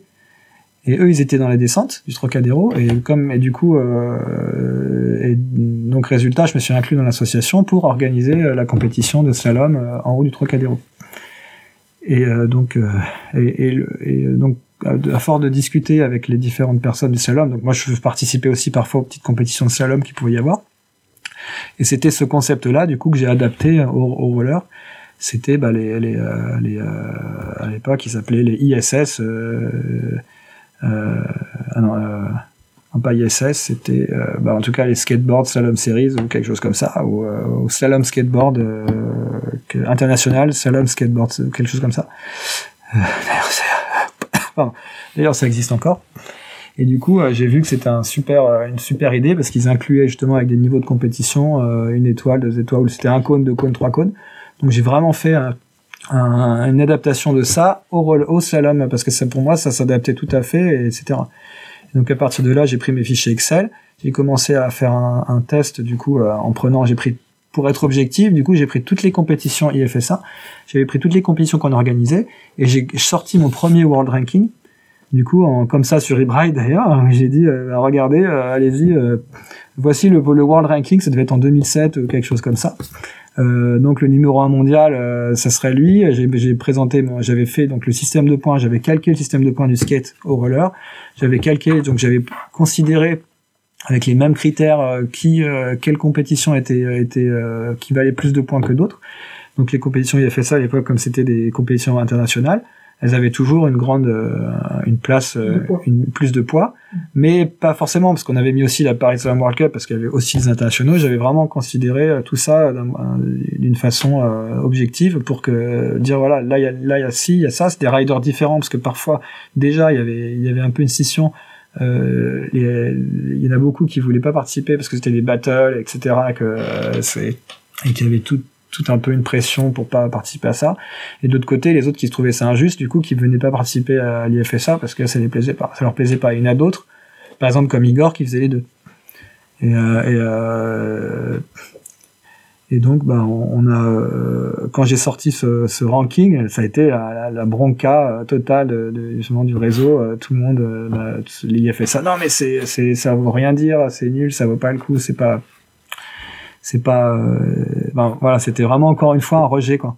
Donc à ce moment-là, le- l'association, c'est une association là, les World Slalom Series. Alors du coup voilà, quand on a commencé euh, donc euh, dès c'est ça c'était en 2006 donc on a créé ça en 2006 donc juste avant euh, donc c'était tout en même temps à peu près. Et donc euh, au moment où bah, rejet etc encore incompréhension euh, bah, mutuelle entre euh, les, les différents euh, personnes donc les autres français et du coup euh, bah moi avec les autres euh, du coup des internationaux il y avait des internationaux un peu des deux côtés mais euh, et du coup, j'ai appelé un peu mes contacts. J'ai dit, bah, venez, faites, euh, est-ce que vous voulez faire partie du, du, du circuit euh, World Slalom Series? Qui constitue la WSSA Donc, euh, à la base, on a commencé, euh, donc, euh, ça s'est créé un peu en, en Corée. Donc, moi, j'ai exposé le concept aux Asiatiques. Et donc, du coup, on s'est dit, bah, on, s'est retrouvé même en, Chine, en Corée. À l'époque, il y avait des compétitions dans les deux pays. Donc, on allait d'un pays à l'autre pour euh, participer. Et donc, on avait fait une réunion pour la création. Ça s'appelait à la, base. Donc, comme en Europe, c'était un peu tendu avec euh, les FSA, on voulait pas piquer les événements des autres, etc. Du coup, on a commencé par l'Asie en disant euh, Asian Slalom Series. Ça s'appelait la ASA. Et donc, euh, c'était un des, un des, une des personnes qui était euh, donc à l'époque Song Bay, s'appelait, euh, tu, tu avais dû le connaître aussi, euh, qui était euh, qui organisait des compétitions, qui était en relation avec les différents clubs, etc du coup qui avait été on avait dit bon bah voilà sera toi le président. Et puis on, on, avait fait un groupe de, de personnes à l'époque pour pour pouvoir dire bah c'est Asian Slalom Series. et puis ça s'est transformé quasiment immédiatement en World Slalom Series. Parce que en Asie il y avait pas trop de, de... donc c'est vrai qu'il y avait pas de lien entre les compétitions et là, euh, bah, ça leur a, ça, leur a plu aussi. Donc ils ont, ils ont, donc euh, voilà, ça s'est créé comme ça. Et puis après, petit à petit, bah, c'est, ça s'est organisé tout de suite en Grand Slalom Series. Et on a commencé à, à, recruter un peu toutes les, tous les organisateurs qui organisent des choses de façon indépendante. Et même ceux qui étaient un peu déçus euh, de l'IFSA parce qu'ils il y en a beaucoup qui se retrouvaient un peu rejetés parce que leur compétition était trop petite. Leur mm. compétition était pas assez, euh, pas assez euh, bien organisée euh, pour pouvoir faire partie du circuit. Donc du coup, ils se retrouvaient à avoir des compétitions qui, qui avaient, qui faisaient partie d'aucun circuit. Et donc nous, on, bah, venez, on ouvrait la, la, porte à tout le monde. Nous. Donc du coup, résultat, c'est comme ça que les gens petit à petit commençaient à venir. Et et c'est vrai qu'à la base, le, nous, ce qui nous a aidé aussi, c'est le, le, fait d'avoir de, de, un, un, peu un financement grâce aux ventes de rollers puisque euh, moi, à la base, comme j'étais pas du tout en mode commercial ou quoi que ce soit, euh, pour moi, le concept de créer l'univers skate, je dis bon bah ok, c'est bien, ça va pouvoir financer le circuit. Donc on va créer une marque, on va vendre des patins pour financer euh, la compétition. Donc ça finançait le team, ça finançait aussi l'organisation de, de, certains événements, ça nous finançait nous le fait de pouvoir se déplacer à certains endroits pour pour développer le circuit. Et c'est comme ça qu'on a construit à la base. Voilà, de moi j'avais voilà, j'avais vraiment aucune notion euh, vraiment commerciale. J'avais vraiment l'envie de, de plutôt développer le sport. En fait, ma priorité, c'est ça a été, euh, ça a toujours été, ça a jamais été de gagner de l'argent. Ça a toujours été d'utiliser l'argent pour euh, pour le. Voilà, c'est ça. Donc c'était aussi, c'est vrai que on avait beaucoup vu les marques. En, en effet, moi, ça m'avait un peu choqué de voir que quand en travaillant avec les différentes marques qu'ils amassaient beaucoup beaucoup de, de, fonds mais qu'ils les redistribuaient pas au, ouais, c'est le au sport. Que tu me tenais à l'époque, je me ouais, c'est ça. Parce que c'était pas des patineurs. Oui, c'était pas des patineurs, donc du coup, l'argent du roller, en gros, il allait au ski, il allait au, je sais pas à quoi d'autre, à, d'autres choses ou dans leur propre. Euh, à un moment donné, moi, j'avais vu un, voilà, un des, un des, une des, une des personnes euh, qui avait une voiture de luxe. Et du coup, je me dis, mais euh, donc avec l'argent qu'il faisait grâce au roller, c'était encore à l'époque d'avant. Hein, donc euh, moi j'étais un peu naïf aussi, etc. Donc je dis mais euh, avec euh, donc il a pu se payer cette voiture là. Donc s'il avait donné ne serait-ce que 10% de ce qu'il avait gagné reversé un peu au, circuit, c'était vraiment une époque où, où, on était au plus bas, hein, vraiment. mais les gens ils continuaient vraiment à gagner quand même de l'argent. Et donc et donc c'est un peu aussi le fait de dire bah tiens nous l'argent qu'on va, qu'on va gagner, on va le reverser dans le roller. Parce que c'est le roller qui nous a donné, tout donné, donc on va redonner euh, ce qu'on a, ce qu'on, tout ce qu'on a euh, gagné, on le redonne au roller. Et c'est voilà, c'est comme ça qu'on a eu aussi l'avantage que d'un côté, tu avais quand même une association qui avait, qui avait euh, des difficultés financières aussi, qui devait faire payer des droits à des, il fallait payer des droits à l'époque pour participer à l'IFSA, et nous, c'était gratuit aussi. C'est-à-dire que on demandait rien, on disait bah tu organises ta compète, déjà ça coûte assez cher d'organiser une compétition, on va pas en plus te demander de payer. On avait vraiment ce concept-là de pas du tout, on était, on avait aucun rapport à l'argent, vraiment c'était, euh, c'était, euh, c'était vraiment euh, ouvert. Tu, tu, veux venir, tu participes, tu organises ta compète, bah c'est bien, tu viens, tu fais partie du circuit, on ne demande pas pas un sou. et du coup nous entre guillemets, ce qu'on voulait faire, voilà, c'est qu'on donnait euh, on donnait des lots, on s'engageait, euh, du coup, euh, ah bah tiens, euh, j'ai pas de sponsor, bah c'est pas grave, je te donne des, je te donne des patins, des roues, des trucs, comme ça tu peux les donner aux, différents, aux gagnants quoi. Et Donc tout ça, ça, a amené aussi à la popularisation de la marque Seba.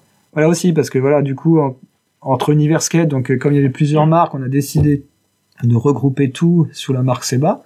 Et donc la marque, donc du coup moi, à, à, ce moment-là, j'avais donc mon euh, donc j'ai mis mon nom dans le dans le dans le comme la le au lieu que ce soit mon pro modèle. À la base c'était le Seba et du coup c'est devenu la marque Seba pour pouvoir euh, bah, euh, regrouper un peu tout le, tout le monde sous une même marque. Et euh,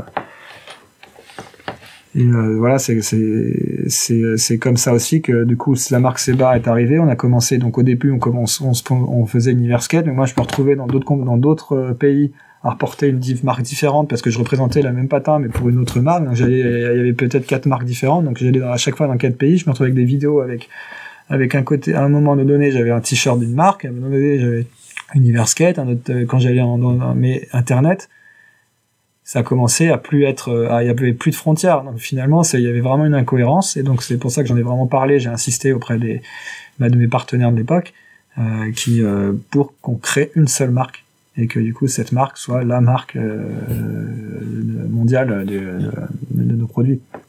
Et donc là, c'est bas, ça marche bien. Du coup, on le met partout sur les compétitions. Voilà. Et du coup, ça fait, bah, du, évidemment, ça fait de la, ça fait de la communication. Ça fait que beaucoup de salomeurs, bah, ils considèrent ça comme la marque qui les représente. Et donc, résultat, bah, on, on a aussi, bah, comme les patins étaient bons et toujours, euh, il y avait vraiment une différence au niveau de la, la pratique. Bah, les gens ont, continué à, à, les, euh, à les acheter et puis à... Donc là, c'est un peu l'expansion de la marque?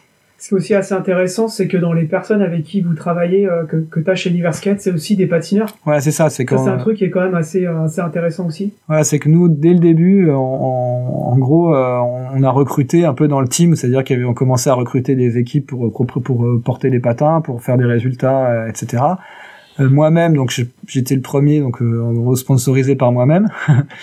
Et du coup, bah, au bout d'un moment, il y avait des petits jeunes quand même qui, qui progressaient, qui qui montaient dans, dans et euh, du coup je me suis dit bah on va on va les sponsoriser aussi quoi.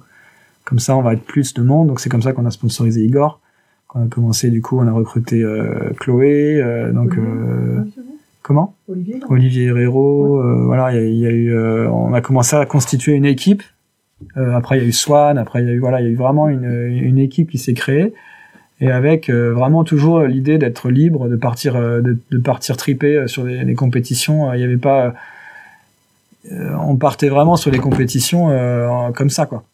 Bon, je payais le billet, mais, mais à part ça, on était plutôt une bande de potes qui allait, qui allait, qui allait se promener, qui allait faire des compétitions, s'amuser, gagner, et puis après, il n'y avait pas, de, de compétition entre nous, quoi.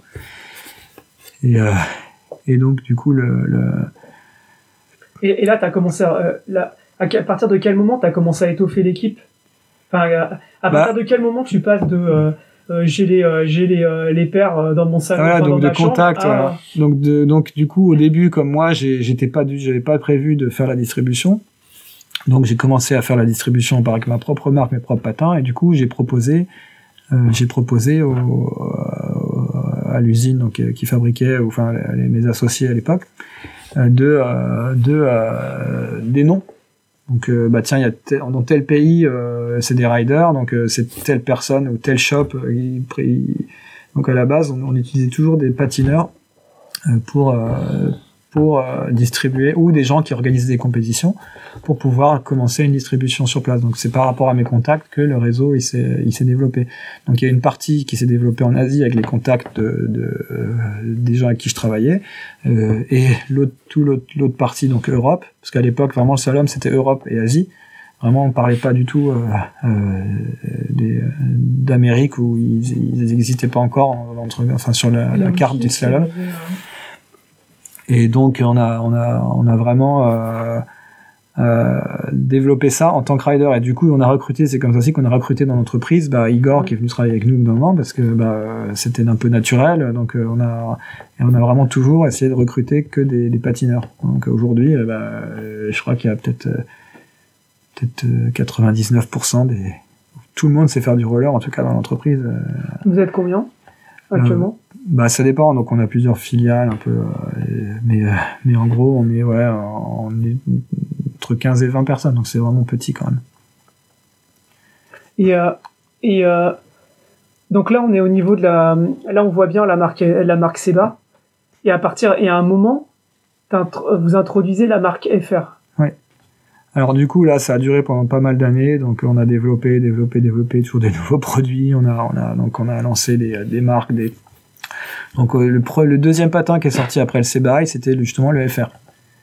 Donc le FR, donc euh, pareil, logo, donc bah, j'ai créé le, logo, euh, etc.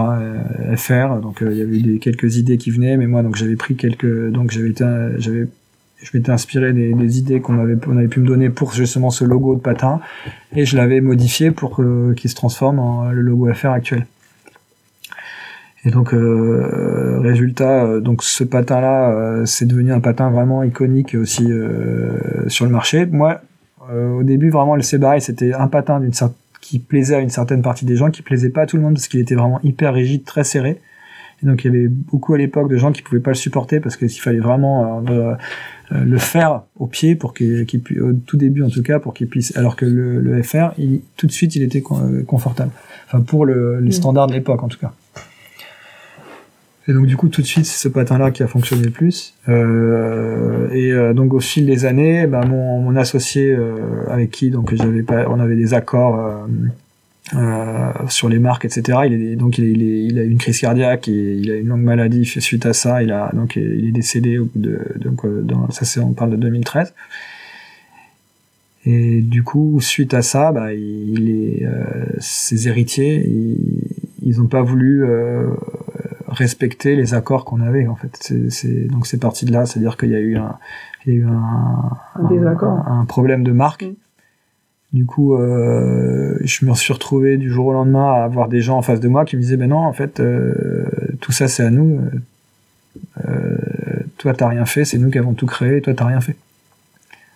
Donc ils me soutenaient un discours alors que je savais tout ce que j'avais fait, tout ce que j'avais créé, toutes les innovations qu'on avait fait qui venaient de moi ou après de nous, de l'équipe qu'on avait avec Greg, etc. Et au final, euh, qui, on, se retrouvait avec des gens qui reniaient tout ce qu'on avait et qui essayaient justement de récupérer tout. Euh, donc de, en gros de, tout récupérer euh, euh, tout ce qu'on avait créé donc résultat bah, il, nous bah, je me suis pas laissé faire donc comme j'ai toujours été compétiteur euh, dans, euh, aussi bien en roller que dans, dans tout. J'aime bien gagner, euh, ou j'ai toujours bien aimé gagner, en tout cas participer, et pas me laisser faire, et toujours. et donc c'était hors, hors, de question que je, je, me laisse faire. Donc donc du coup on avait quand même l'entreprise qui qui s'était quand même pas mal développée. Et donc c'est c'est pour ça qu'à un moment donné il y a eu un peu un trou d'air, c'est-à-dire qu'on a tout, tout l'argent qu'on pouvait avoir mis de côté qu'on avait, on l'a on l'a remis dans euh, bah, l'action en justice. donc résultat, j'ai beaucoup travaillé pour prouver bah, tout, pour donner les preuves. Donc il y avait des milliers de, de, mails, des, des, des, milliers de documents, des vidéos, tout ça qui prouvait que bah, que c'était bien, c'était bien, les choses venaient bien de moi quoi. Et donc résultat, bah pendant ce temps-là, quand on commence une action, euh, J'étais allé voir des avocats qui m'avaient dit non non c'est impossible, laissez tomber, euh, il faut arrêter, euh, vous avez aucune chance. Mais moi je savais que je savais ce que j'avais fait, donc donc euh, je savais qu'il y avait des accords et que les accords devaient être respectés. Oui mais ça vous coûtera trop cher, etc. Donc du coup finalement j'ai trouvé quelqu'un donc un cabinet qui a bien voulu se faire le, donc me, me, soutenir m'accompagner pour réaliser l'action donc l'action s'est réalisée vraiment en international donc c'est ça qui était compliqué c'est que moi je suis en France et à côté, on a une action qui doit se faire en Chine, à Hong Kong, dans des pays qui sont pas forcément euh, euh, faciles pour un étranger de. Euh, de... avoir des droits là-bas. Exactement. Voilà. Et donc résultat, euh, moi je me suis pas laissé faire, donc j'ai vraiment travaillé beaucoup pour euh, pour redonner tous les éléments, etc. Et et quand on a commencé, bah, avant de commencer, on a mis, on, on a sécurisé, on va dire nos, nos, nos marques. Donc on s'est dit, on sait quand on commence, on sait pas quand quand ça finit. Et donc, euh, du coup, ce qu'on avait, euh, on, a, ce qui a fait, c'est que les, les, les, marques, nous, euh, qu'on avait, et les, et, les, et, les, innovations qu'on avait fait, on les a redéposées, du coup, de notre côté. On les a déposées de notre côté, parce qu'à la base, beaucoup n'étaient pas déposés. Donc, on les a déposées de notre côté. Et on est parti sur la marque FR pour, pour pouvoir assurer, ben, assurer la, la continuité, disons, des innovations, parce qu'on a toujours des idées, on a toujours plein d'idées, et puis d'un coup, si on donne des idées pour une marque qui est à la fin, euh, bah, parce qu'il y avait beaucoup un gros risque qu'on perde tout. Et donc au final, euh, bah, ce qui s'est passé, c'est qu'on a développé la marque FR pour pouvoir euh, continuer à travailler, faire nos innovations en indépendance par rapport aux personnes avec qui on travaillait avant. Combien de brevets vous avez déposé, que ce soit bah moi personnellement, j'ai en fait j'ai quasiment aucun j'ai aucun brevet d'ailleurs à mon nom parce que tout ce que j'avais déposé justement ça faisait partie, je me suis rendu compte au bout d'un moment euh, que tout ce que j'avais inventé et eh ben finalement c'est d'autres personnes qui le qui ont déposé qui le déposaient avec leur nom et dont mon associé à l'époque qui est décédé, il avait fait aussi à son nom mais c'était pas forcément en, mal, hein. c'était moi de toute façon, j'avais vraiment euh, je, ce qui m'intéressait c'est pas d'avoir mon nom sur un brevet C'est vraiment d'avoir euh, le produit fait, euh, performant et qui fonctionne et qu'on puisse l'utiliser, que le, le grand nombre l'utilise. Et tu sais du coup combien il y en a qui ont été déposés? Euh, il y a peut-être moins d'une dizaine quand même. Il y en a peut-être voilà, 5, peut-être 5, 6, 7. donc il y, en a, il y en a eu pas mal qui ont été. Mais comme de toute façon, tous ces brevets-là, même si c'était déposé par d'autres, que j'ai la preuve que c'est moi qui les ai inventés. Et donc du coup, j'avais le droit, j'avais le droit de les utiliser aussi. en- parce que euh, voilà, je, Tu peux faire valoir ton antériorité. Exactement, voilà. Donc tout ça, euh, ça fait partie aussi du, du, du, du plan quelque part, c'est de, de, de pouvoir euh, d'être sûr, donc s'assurer qu'on puisse utiliser nos innovations, parce que les frais que les, les brevets déposés par d'autres, après si on peut les utiliser, bah, c'est compliqué. Du coup, re- repartir, parce que quand on est jeune, quand on commence, c'est vrai que ça c'est un conseil qui- qu'on peut donner à peut-être à ceux qui voudraient se lancer, c'est de, de penser déjà à, à tout ça au début parce qu'on n'y pense pas, on veut lancer les choses et puis au bout d'un moment on, on, on a des partenaires qui euh, on se rend pas compte qu'à la fin ils peuvent nous euh, bah, nous, euh, nous Et de bien s'entourer, de doubler bien quoi. parler de bien s'entourer, de bien parler avec d'autres gens qui ont fait ça, Voilà, c'est ça, pour, euh, exactement. Pour pas faire les mêmes Donc, erreurs qui ont voilà, été faites, quoi. Voilà, exactement. Donc, euh, du coup, c'est vrai que c'est bien d'avoir de, de, de, de, euh, déjà de déposer ses marques euh, quand on commence et puis après de, de, de voir. Mais c'est vrai que ça a un coût quand même assez important. Ouais, c'est prend- très difficile. Ouais. Déposer Ouais. une marque, c'est très très cher aujourd'hui. Ouais, ouais, c'est Et, euh, et du coup, brevets, euh, etc., on s'est dit, on peut pas commencer. Quand on commence avec zéro, comme moi j'ai commencé, c'était, j'aurais pas pu le faire. Donc c'est vrai que quelque part c'était un, un- mais c'est une première étape et à la fin, bah, au bout d'un moment, quand ça commence à fonctionner, là il faut, c'est là qu'il faut, euh, qu'il faut, euh, qu'il faut passer à, à ce type de, de, de, protection pour euh, pour être sûr qu'on n'est pas, qu'on se fasse pas euh, arnaquer, on va dire, à la fin. La procédure est toujours en cours aujourd'hui Du coup, nous, bah non, nous, on a donc on a développé euh, euh, donc FR Scans, donc on est parti avec, donc du coup on a on a on a repris donc nos euh, nos idées, on a euh, continué à faire évoluer donc les, les différents, on a utilisé ce qu'on avait déjà inventé avant pour pouvoir créer notre marque. Et entre temps, bah y a eu, on a trouvé donc une un accord. Et du coup, euh, dans la, donc euh, nous on continue à, à travailler sur ces bars, etc. Même si c'est pas, même si c'est pas à nous euh, ou si on est, euh, si on- en fait on est impliqué quand même dans la marque. Euh, on a des accords de, de où on collabore vraiment. donc il y a eu avec les, les différentes personnes maintenant qui sont qui sont impliquées dedans. Et, euh, et de l'autre côté, bah, on est on est libre euh, de faire ce qu'on veut avec euh, notre marque euh, FR Skate. Donc du coup, ça fait qu'on on, on- on- on garde quand même les deux. Donc on- les deux marques continuent à exister. Euh, nous, il n'y a pas de raison qu'à partir du moment où les choses se sont, euh, se sont, euh, on a trouvé un accord, bah, il n'y a pas de raison qu'on arrête euh, ces bas.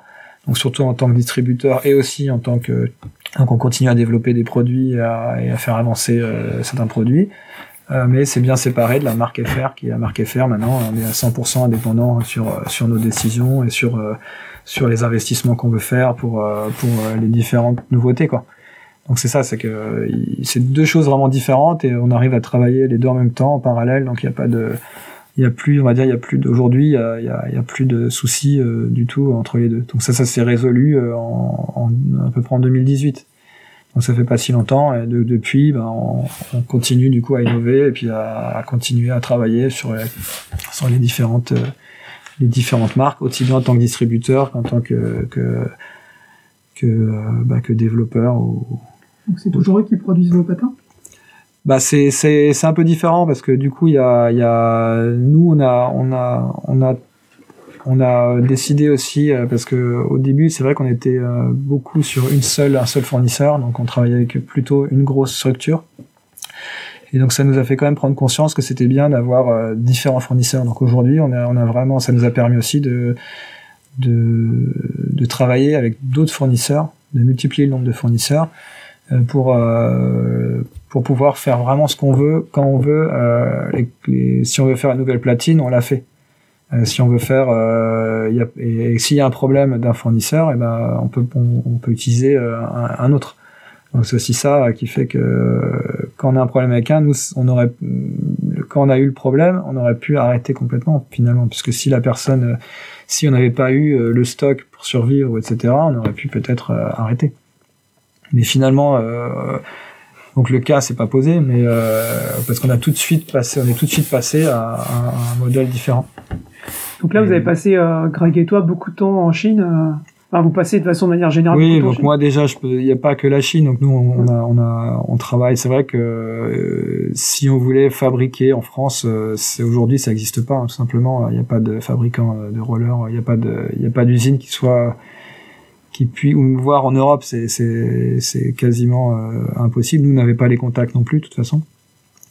Et, euh, et au niveau des quantités, euh, on va dire c'est beaucoup plus flexible. la culture peut-être un peu différente. Ici, pour démarrer, il faut, il faut, sais pas, un million, deux millions d'euros peut-être. Alors que quand on peut commencer avec euh, avec beaucoup moins euh, en travaillant avec euh, avec d'autres pays. Donc c'est ça peut-être qu'il faut aussi euh, réfléchir à l'avenir. Nous, c'est vrai qu'on aurait bien aimé euh, pouvoir avoir aussi des productions en Europe. Mais aujourd'hui, c'est l'Asie qui a vraiment le, plus, le, au niveau, aussi bien au niveau qualité qu'au niveau, euh, au niveau simple, euh, euh, flexibilité. C'est ça qui nous a fait euh, aussi euh, continuer à, à travailler euh, sur sur les différents fournisseurs en Asie. Donc euh, on en a on en a en Chine, on en a en- on peut en avoir en Corée, on en a même maintenant aux États-Unis. On a des certains produits qui reviennent euh, fabriqués en France, des petites pièces. On a on a on peut avoir voilà on a on on a vraiment euh, différents fournisseurs, différents pays et, euh, et suivant euh, le suivant euh, les produits qu'on va faire, on va utiliser euh, euh, celui-ci ou celui-là suivant la qualité qu'on veut, euh, le, le, le, le prix qu'on veut mettre sur le marché, etc. Ma dernière question, j'allais dire, c'était plutôt, euh, enfin deux questions, c'est plutôt c'est quoi l'avenir pour vous et puis aussi comment tu vois l'avenir du roller de manière générale? Bah, l'avenir du roller, là, c'est vrai que le, le- on a eu un peu, euh, donc euh, ça avait tendance pour nous à stagner. Bon, nous, on a toujours été dans des produits un peu euh, spéciaux, donc on a toujours augmenté, on a toujours été en, en évolution. Donc euh, depuis qu'on a commencé, on n'a jamais arrêté de de, de, de, de monter finalement. Donc c'est sûr qu'on a eu le problème euh, de, marque, du coup on a on a eu un peu un creux mais euh, ça nous a permis de relancer euh, des investissements sur d'autres choses et du coup de pouvoir euh, bah, re- euh, euh, remonter. Du coup, on est, on est déjà, on a déjà euh, dépassé le niveau qu'on avait avant euh, les soucis. Donc, on, pour nous, ça continue de monter. Euh, donc, euh, pour l'avenir, bah, c'est vrai qu'on est encore très peu représenté euh, du coup au niveau euh, si on compare à à, bah, à Rollerblade ou à d'autres marques euh, K2 etc ou qui, qui sont des acteurs historiques on va dire du, du milieu qui ont commencé euh, 10 ans ou 15 ans ou 20 ans ou avant nous. Et du coup euh, bah, on continue à, à, à évoluer alors qu'il y en a quand d'autres peut-être euh, ont tendance plutôt à stagner voire à diminuer nous on est toujours euh, dans une progression assez euh, stable. Et aussi la crise du, bah, du, Covid là nous bah, a aussi permis du coup on a tous vu bah, que les gens n'avaient plus la possibilité de, de faire du sport en intérieur.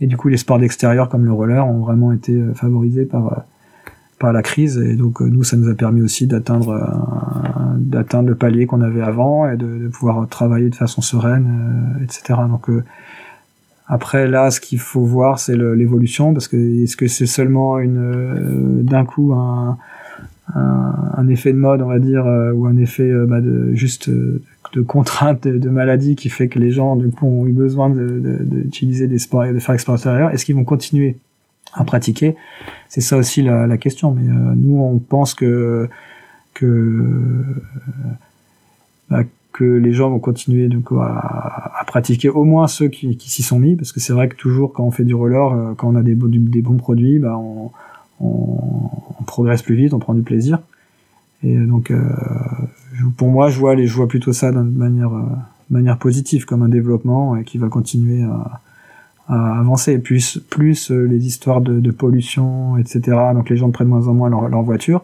Le roller c'est vrai que c'est un, un un transport alternatif vraiment euh, vraiment euh, bah, euh, adapté au, au, déplacement au cours hein, du, du, de la maison au travail. Et en plus ce n'est pas uniquement les rollers qu'on a. Ça va pas être uniquement pour euh, se déplacer ça va être aussi pour s'amuser à côté donc le week-end on peut s'amuser à faire des, des pratiques de, de roller avec les mêmes rollers qu'on utilise pour aller travailler ou, ou autre chose donc c'est ça la différence peut-être avec le vélo où, où le vélo, ça sera vraiment que du linéaire, de la circulation, alors que le, alors que, voilà, alors que le roller, on est vraiment sur, euh, sur une pratique euh, qui va au-delà du simple déplacement. cet aspect ludique. euh. Voilà. Après, il y a, le Covid nous a montré quelque chose aussi, c'est que finalement, il a bien boosté le, le quad. Le quad est bien revenu, en particulier euh, dans le public féminin. Et euh, est-ce que vous, vous auriez la, les velléités, l'envie euh, de repartir faire du quad à un moment ou à un autre? Bah, nous, nous, en fait, on voit pas ça. C'est pour nous, c'est pas le Covid qui a qui a redynamisé le quad. C'est vraiment donc il y a eu euh, il y a eu plusieurs effets. Il y a le, le- donc le roller derby qui a vraiment euh, relancé. Il y a eu des séries américaines ou espagnoles ou euh, la- voilà qui ont donc qui ont euh, Bliss, c'est 2009. Voilà qui, donc il y a eu il y a eu ça qui a créé du coup un- une sorte d'effet de mode et donc combiné avec le roller derby plus euh, ça qui est devenu qui était vraiment une série très il y avait une série populaire il y en avait peut-être eu une ou deux autres où le roller a commencé le quad euh, notamment aussi, ouais. à, voilà, à être vraiment euh, mis en avant au niveau des médias. Euh, et bien du coup, ça, ça, ça a permis vraiment à ça de se développer vraiment beaucoup plus pour moi que le, que le- le- la pandémie. Et vraiment, ça, c'était le, le, le Covid, ça a été entre guillemets un plus pour le développement parce que les gens ont commencé à se mettre, mais c'était dû en amont à cette communication qu'il y avait euh, sur euh, sur euh, les nouvelles pratiques, euh, notamment le derby et, et, Ouais. euh, T'as aussi Et- le retour de la roller disco. euh, qui Ouais, c'est ça, après, exactement. Qui a, Donc qui ça, a le- suivi le voilà. derby, en fait, finalement. Ouais, exactement. Donc la deuxième chose, c'est la roller dance. Du coup, il y a eu la roller dance en La même temps dance. Euh, qui a qui a commencé à du coup être aussi sur le devant de la scène parce que les à partir du moment où les gens faisaient du derby, il y avait aussi euh, donc euh, il y avait pas que le derby. Il y Et a aussi, du coup, euh, Euh, la, la danse, euh, bah, qui qui était aussi mise en avant. Parce que parfois le derby c'est un peu vu comme un sport violent, alors que la danse c'est vraiment beaucoup plus beaucoup plus euh, pacifique, on va dire. Et du coup, ça a plus, plus de, voilà, il y a plus de gens qui sont mis aussi sur la danse et sur le derby d'un côté. Donc, ça avait vraiment créé, ça a touché un peu tout le monde. Et le résultat, c'est, pour moi, c'est ce qui a fait vraiment le, le, le, boom du, du quad. Et notamment, il y a eu des figures, euh, des, enfin, des figures pas de roller, mais des, des, des, personnalités, on va dire, qui, qui sont, qui ont été mises en avant dans des défilés de mode. Euh, qui ont eu commencé à avoir vraiment euh, du, du des, avec les nouveaux réseaux sociaux, notamment Instagram, euh, euh, TikTok, etc qui ont été vraiment tout de suite qui ont boosté leur leur notoriété et du coup il y a beaucoup de followers donc euh, et, et c'est des gens aussi les que ce soit les danseurs ou ou d'autres euh, issus du derby mais qui ont aussi commencé à faire de la refaire de la rampe des filles donc du coup Ouais. euh, c'est Oui, vache très très féminin parc féminin qui se développe. Exactement. Avec Boxy notamment. voilà. Et du coup, tous ceux-là qui ont en plus euh, voulu euh, vraiment euh, pousser le sport euh, de façon aussi un, peu indépendante, en faisant leur propre blog, leur propre chose, ça a permis vraiment que ça se, ça, se démocratise beaucoup plus. Donc pour revenir à la question, euh, nous on a donc avant justement avant la, pandémie, donc on avait deux, on a toujours donc on a fait du quad. Grégoire était plus quad que moi. Euh, moi j'en ai fait un petit peu donc au tout début donc. et donc oui, on a toujours voulu, on a toujours voulu refaire à un moment donné du, se, re- se remettre un petit peu dedans, avoir des, des- on a des idées euh, pour développer ça. Donc pour l'instant, bon bah, on, comme on, il y a beaucoup de choses en cours, donc on a, on a, on a un peu des, des projets à ce sujet-là, mais pour l'instant, on s'est vraiment focalisé sur le plus sur le inline. euh, juste fait des roues, quoi. et voilà, donc on a développé la marque euh, Luminous. Donc la marque Luminous, c'est euh, la- donc à la base c'était euh, euh, c'est c'est des roues de, de donc lumineuses. Donc c'est un concept qui était qui existe depuis euh, on va dire euh, les années 90, 80 Ouais, peut-être euh, même- trouvé peut-être des même avant. Dans les années 50-60. Ah voilà, donc euh, c'était c'était moi depuis toujours que j'ai qu'on a fait du roller, j'ai quasiment toujours vu des roues lumineuses. Mais euh, ça a jamais eu vraiment une bonne euh, une bonne image parce que nous pour en avoir euh, testé, un peu pourri. euh, quoi. les roues étaient vraiment euh, Années 70. Bah, 80, c'était inroulable, quoi. c'était inroulable et, et puis la, la luminosité était très faible. Ouais. Ce qui s'est passé, c'est qu'avec l'évolution de la technologie LED, notamment bah, Ouais. toutes les maisons ont évolué, etc. Du coup, nous, on a eu l'opportunité à ce moment-là bah, de créer nos, nos, nos, nos, roues. Et notamment, on a lancé une gamme quad euh, Luminous euh, avec des idées différentes un peu euh, des autres. Donc avec une, une roue qui roule bien, avec vraiment, on a apporté nos, C'est vrai qu'on arrive sur des produits qui sont vraiment efficaces maintenant. et- Voilà, c'est ça. Ouais, qui tiennent Et que- et c'est ça que nous on a un peu apporté, c'est qu'à la base les, les, les roues euh, lumineuses, enfin les roues lumineuses, euh, était euh, était vraiment de mauvaise qualité et nous on a décidé d'en faire des bonnes roues et euh, voilà donc euh, le, le c'est ce qui manque aussi de c'est un peu le même concept qu'au début c'est qu'on avait des patins qui étaient pas adaptés on a décidé de faire des patins adaptés et les roues qu'on a qu'on a qu'on avait là on a décidé de les faire de les adapter à nos pratiques et c'est ce qui a fait aussi que bah, le succès de de nos de, nos, de, nos, de notre marque Luminous et puis de que maintenant les roues lumineuses ont plus ont, quasiment plus. Il y a quand même encore certains pays qui sont un peu euh, euh, qui nous regardent un peu euh, comme des extraterrestres. Mais euh, mais au final le, quand ils essayent ils disent ah mais en fait ça roule et en fait ah bah c'est bien. Et en fait euh, du Oui, coup euh, et résultat euh, quand quand les gens euh, les gens euh, bah, euh, nous croisent ils ont plus peur du roller donc du coup c'est plutôt euh, on a que du on a on- grâce à ça nous on a on a vraiment redéveloppé le concept positif à, à côté de la roue lumineuse et donc la, le- la marque Luminous euh, aujourd'hui bah c'est plutôt un succès. Et dans quad justement les roues de quad euh, euh, qu'on a développé avec euh, bah, un meilleur roulage, euh, puis euh, la dynamo aussi qu'on a un peu amélioré, les systèmes euh, de dynamo, dynamo qui qui ralentissaient vraiment énormément la roue. On a trouvé euh, on a on a trouvé le, le moyen de faire euh, un peu plus euh, un peu plus rapide euh, en, en, en testant et puis en faisant voilà différents tests, différentes choses, en changeant des toutes petites choses et euh, bon qui aboutissent pas à des brevets mais qui permettent d'arriver à des produits plus performants. Ouais, pour finir, la dernière question euh, rituelle du podcast, c'est euh, est-ce que tu aurais un message à passer? Est-ce que tu as des. Est-ce que, voilà, est-ce qu'il y a Une tribune libre. une tribune libre Voilà. C'est un peu euh, c'est vrai qu'on a on a abordé pas mal Ouais, pas on a mal de sujets. Bah, tribune libre, c'est euh, que euh, il- c'est vrai que nous, euh, on, on, on a toujours, on est toujours parti du principe de tout essayer, de tout, euh, d'essayer toutes les disciplines. Donc vraiment, ce qu'on a parlé, euh, la différente, euh, l'historique, etc., multidiscipline.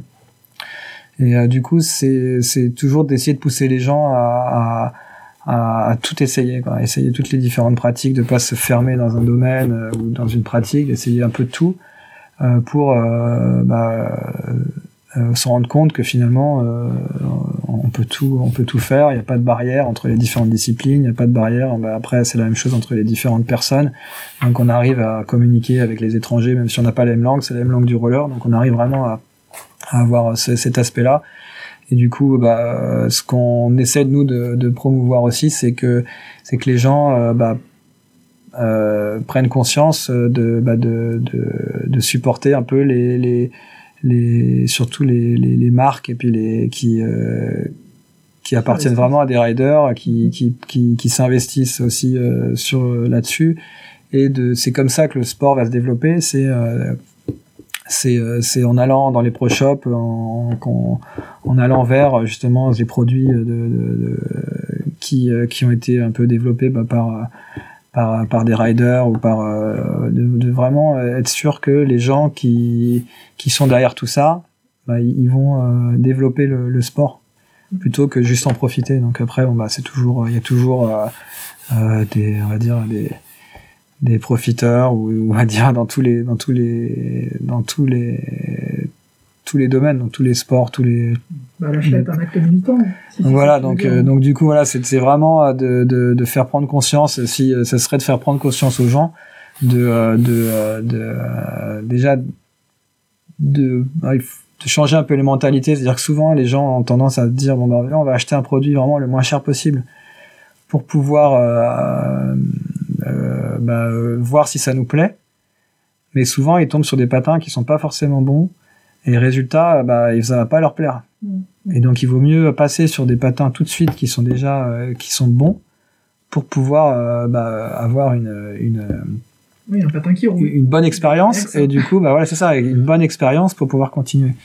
Et nous c'est un peu là-dessus qu'on se bat, qu'on s'est toujours battu aussi, c'est que de de- d'essayer de, faire en sorte d'avoir des bons patins tout de suite euh, pour euh, pour euh, et de- d'essayer de convaincre les gens de bah, d'investir euh, sur une paire qui va durer plusieurs années et sur lesquelles ils vont tout de suite apprendre, apprendre plus vite, avoir un une bonne expérience tout de suite euh, pour s'amuser au lieu de euh, de- d'acheter un patin qui va soit se casser au bout de six mois, donc il faut, ça leur coûtera plus cher parce qu'au bout d'un moment s'ils veulent en racheter, ils vont en racheter une, deux paires, trois paires, une paire par an. Et au lieu d'en acheter une, une bonne, bah, et, et du coup, et en plus, ils auraient une, ils ont une mauvaise expérience euh, de, de pratique. Donc euh, résultat, euh. Résultat, voilà, on essaye de, de- d'un peu de convaincre euh, tous euh, tous les gens de, de changer un peu la vision des choses, de dire bon bah voilà, on, on va essayer de dépenser un petit peu plus avec des marques un peu plus euh, spécialisées euh, pour pouvoir pour pouvoir bah, euh, Évoluer dans v- bonnes conditions. voilà, c'est ça, et avoir de plus, plus en plus de gens qui restent dans le roller et qui restent à pratiquer et qui transmettent ça aussi un peu à, leur, à, leur, à leurs enfants, etc. Et, et puis c'est comme ça que le roller pour nous va se développer. C'est-à-dire que donner, garder l'argent du roller dans le roller un maximum, c'est ça que, que- qui va faire que le roller va, se, va continuer à se développer. Ça me paraît une bonne conclusion. Ouais. Merci euh, Sébastien. Ouais, on tient à te remercier euh, Ah, merci à d'avoir vous. pris autant de temps pour discuter avec nous, euh, Ouais. se remémorer tous ces souvenirs. Il y aura encore d'autres, beaucoup de choses à dire. Ouais, hein, mais je reviendrai vers toi pour une partie un petit peu plus orientée business. Mais voilà, je pense que déjà là, il y a largement matière à faire. Et puis bah, merci, on vous souhaite le, le meilleur donc, pour la suite. Ouais. Et on se dit sans doute à bientôt euh, pour de nouvelles interviews. Merci beaucoup, à bientôt. À bientôt. Merci. Nous vous remercions d'avoir écouté cet épisode de Balado Roller. Vous pouvez retrouver toutes nos interviews sur rollerunning.com dans la rubrique Média ou sur votre plateforme de streaming préférée.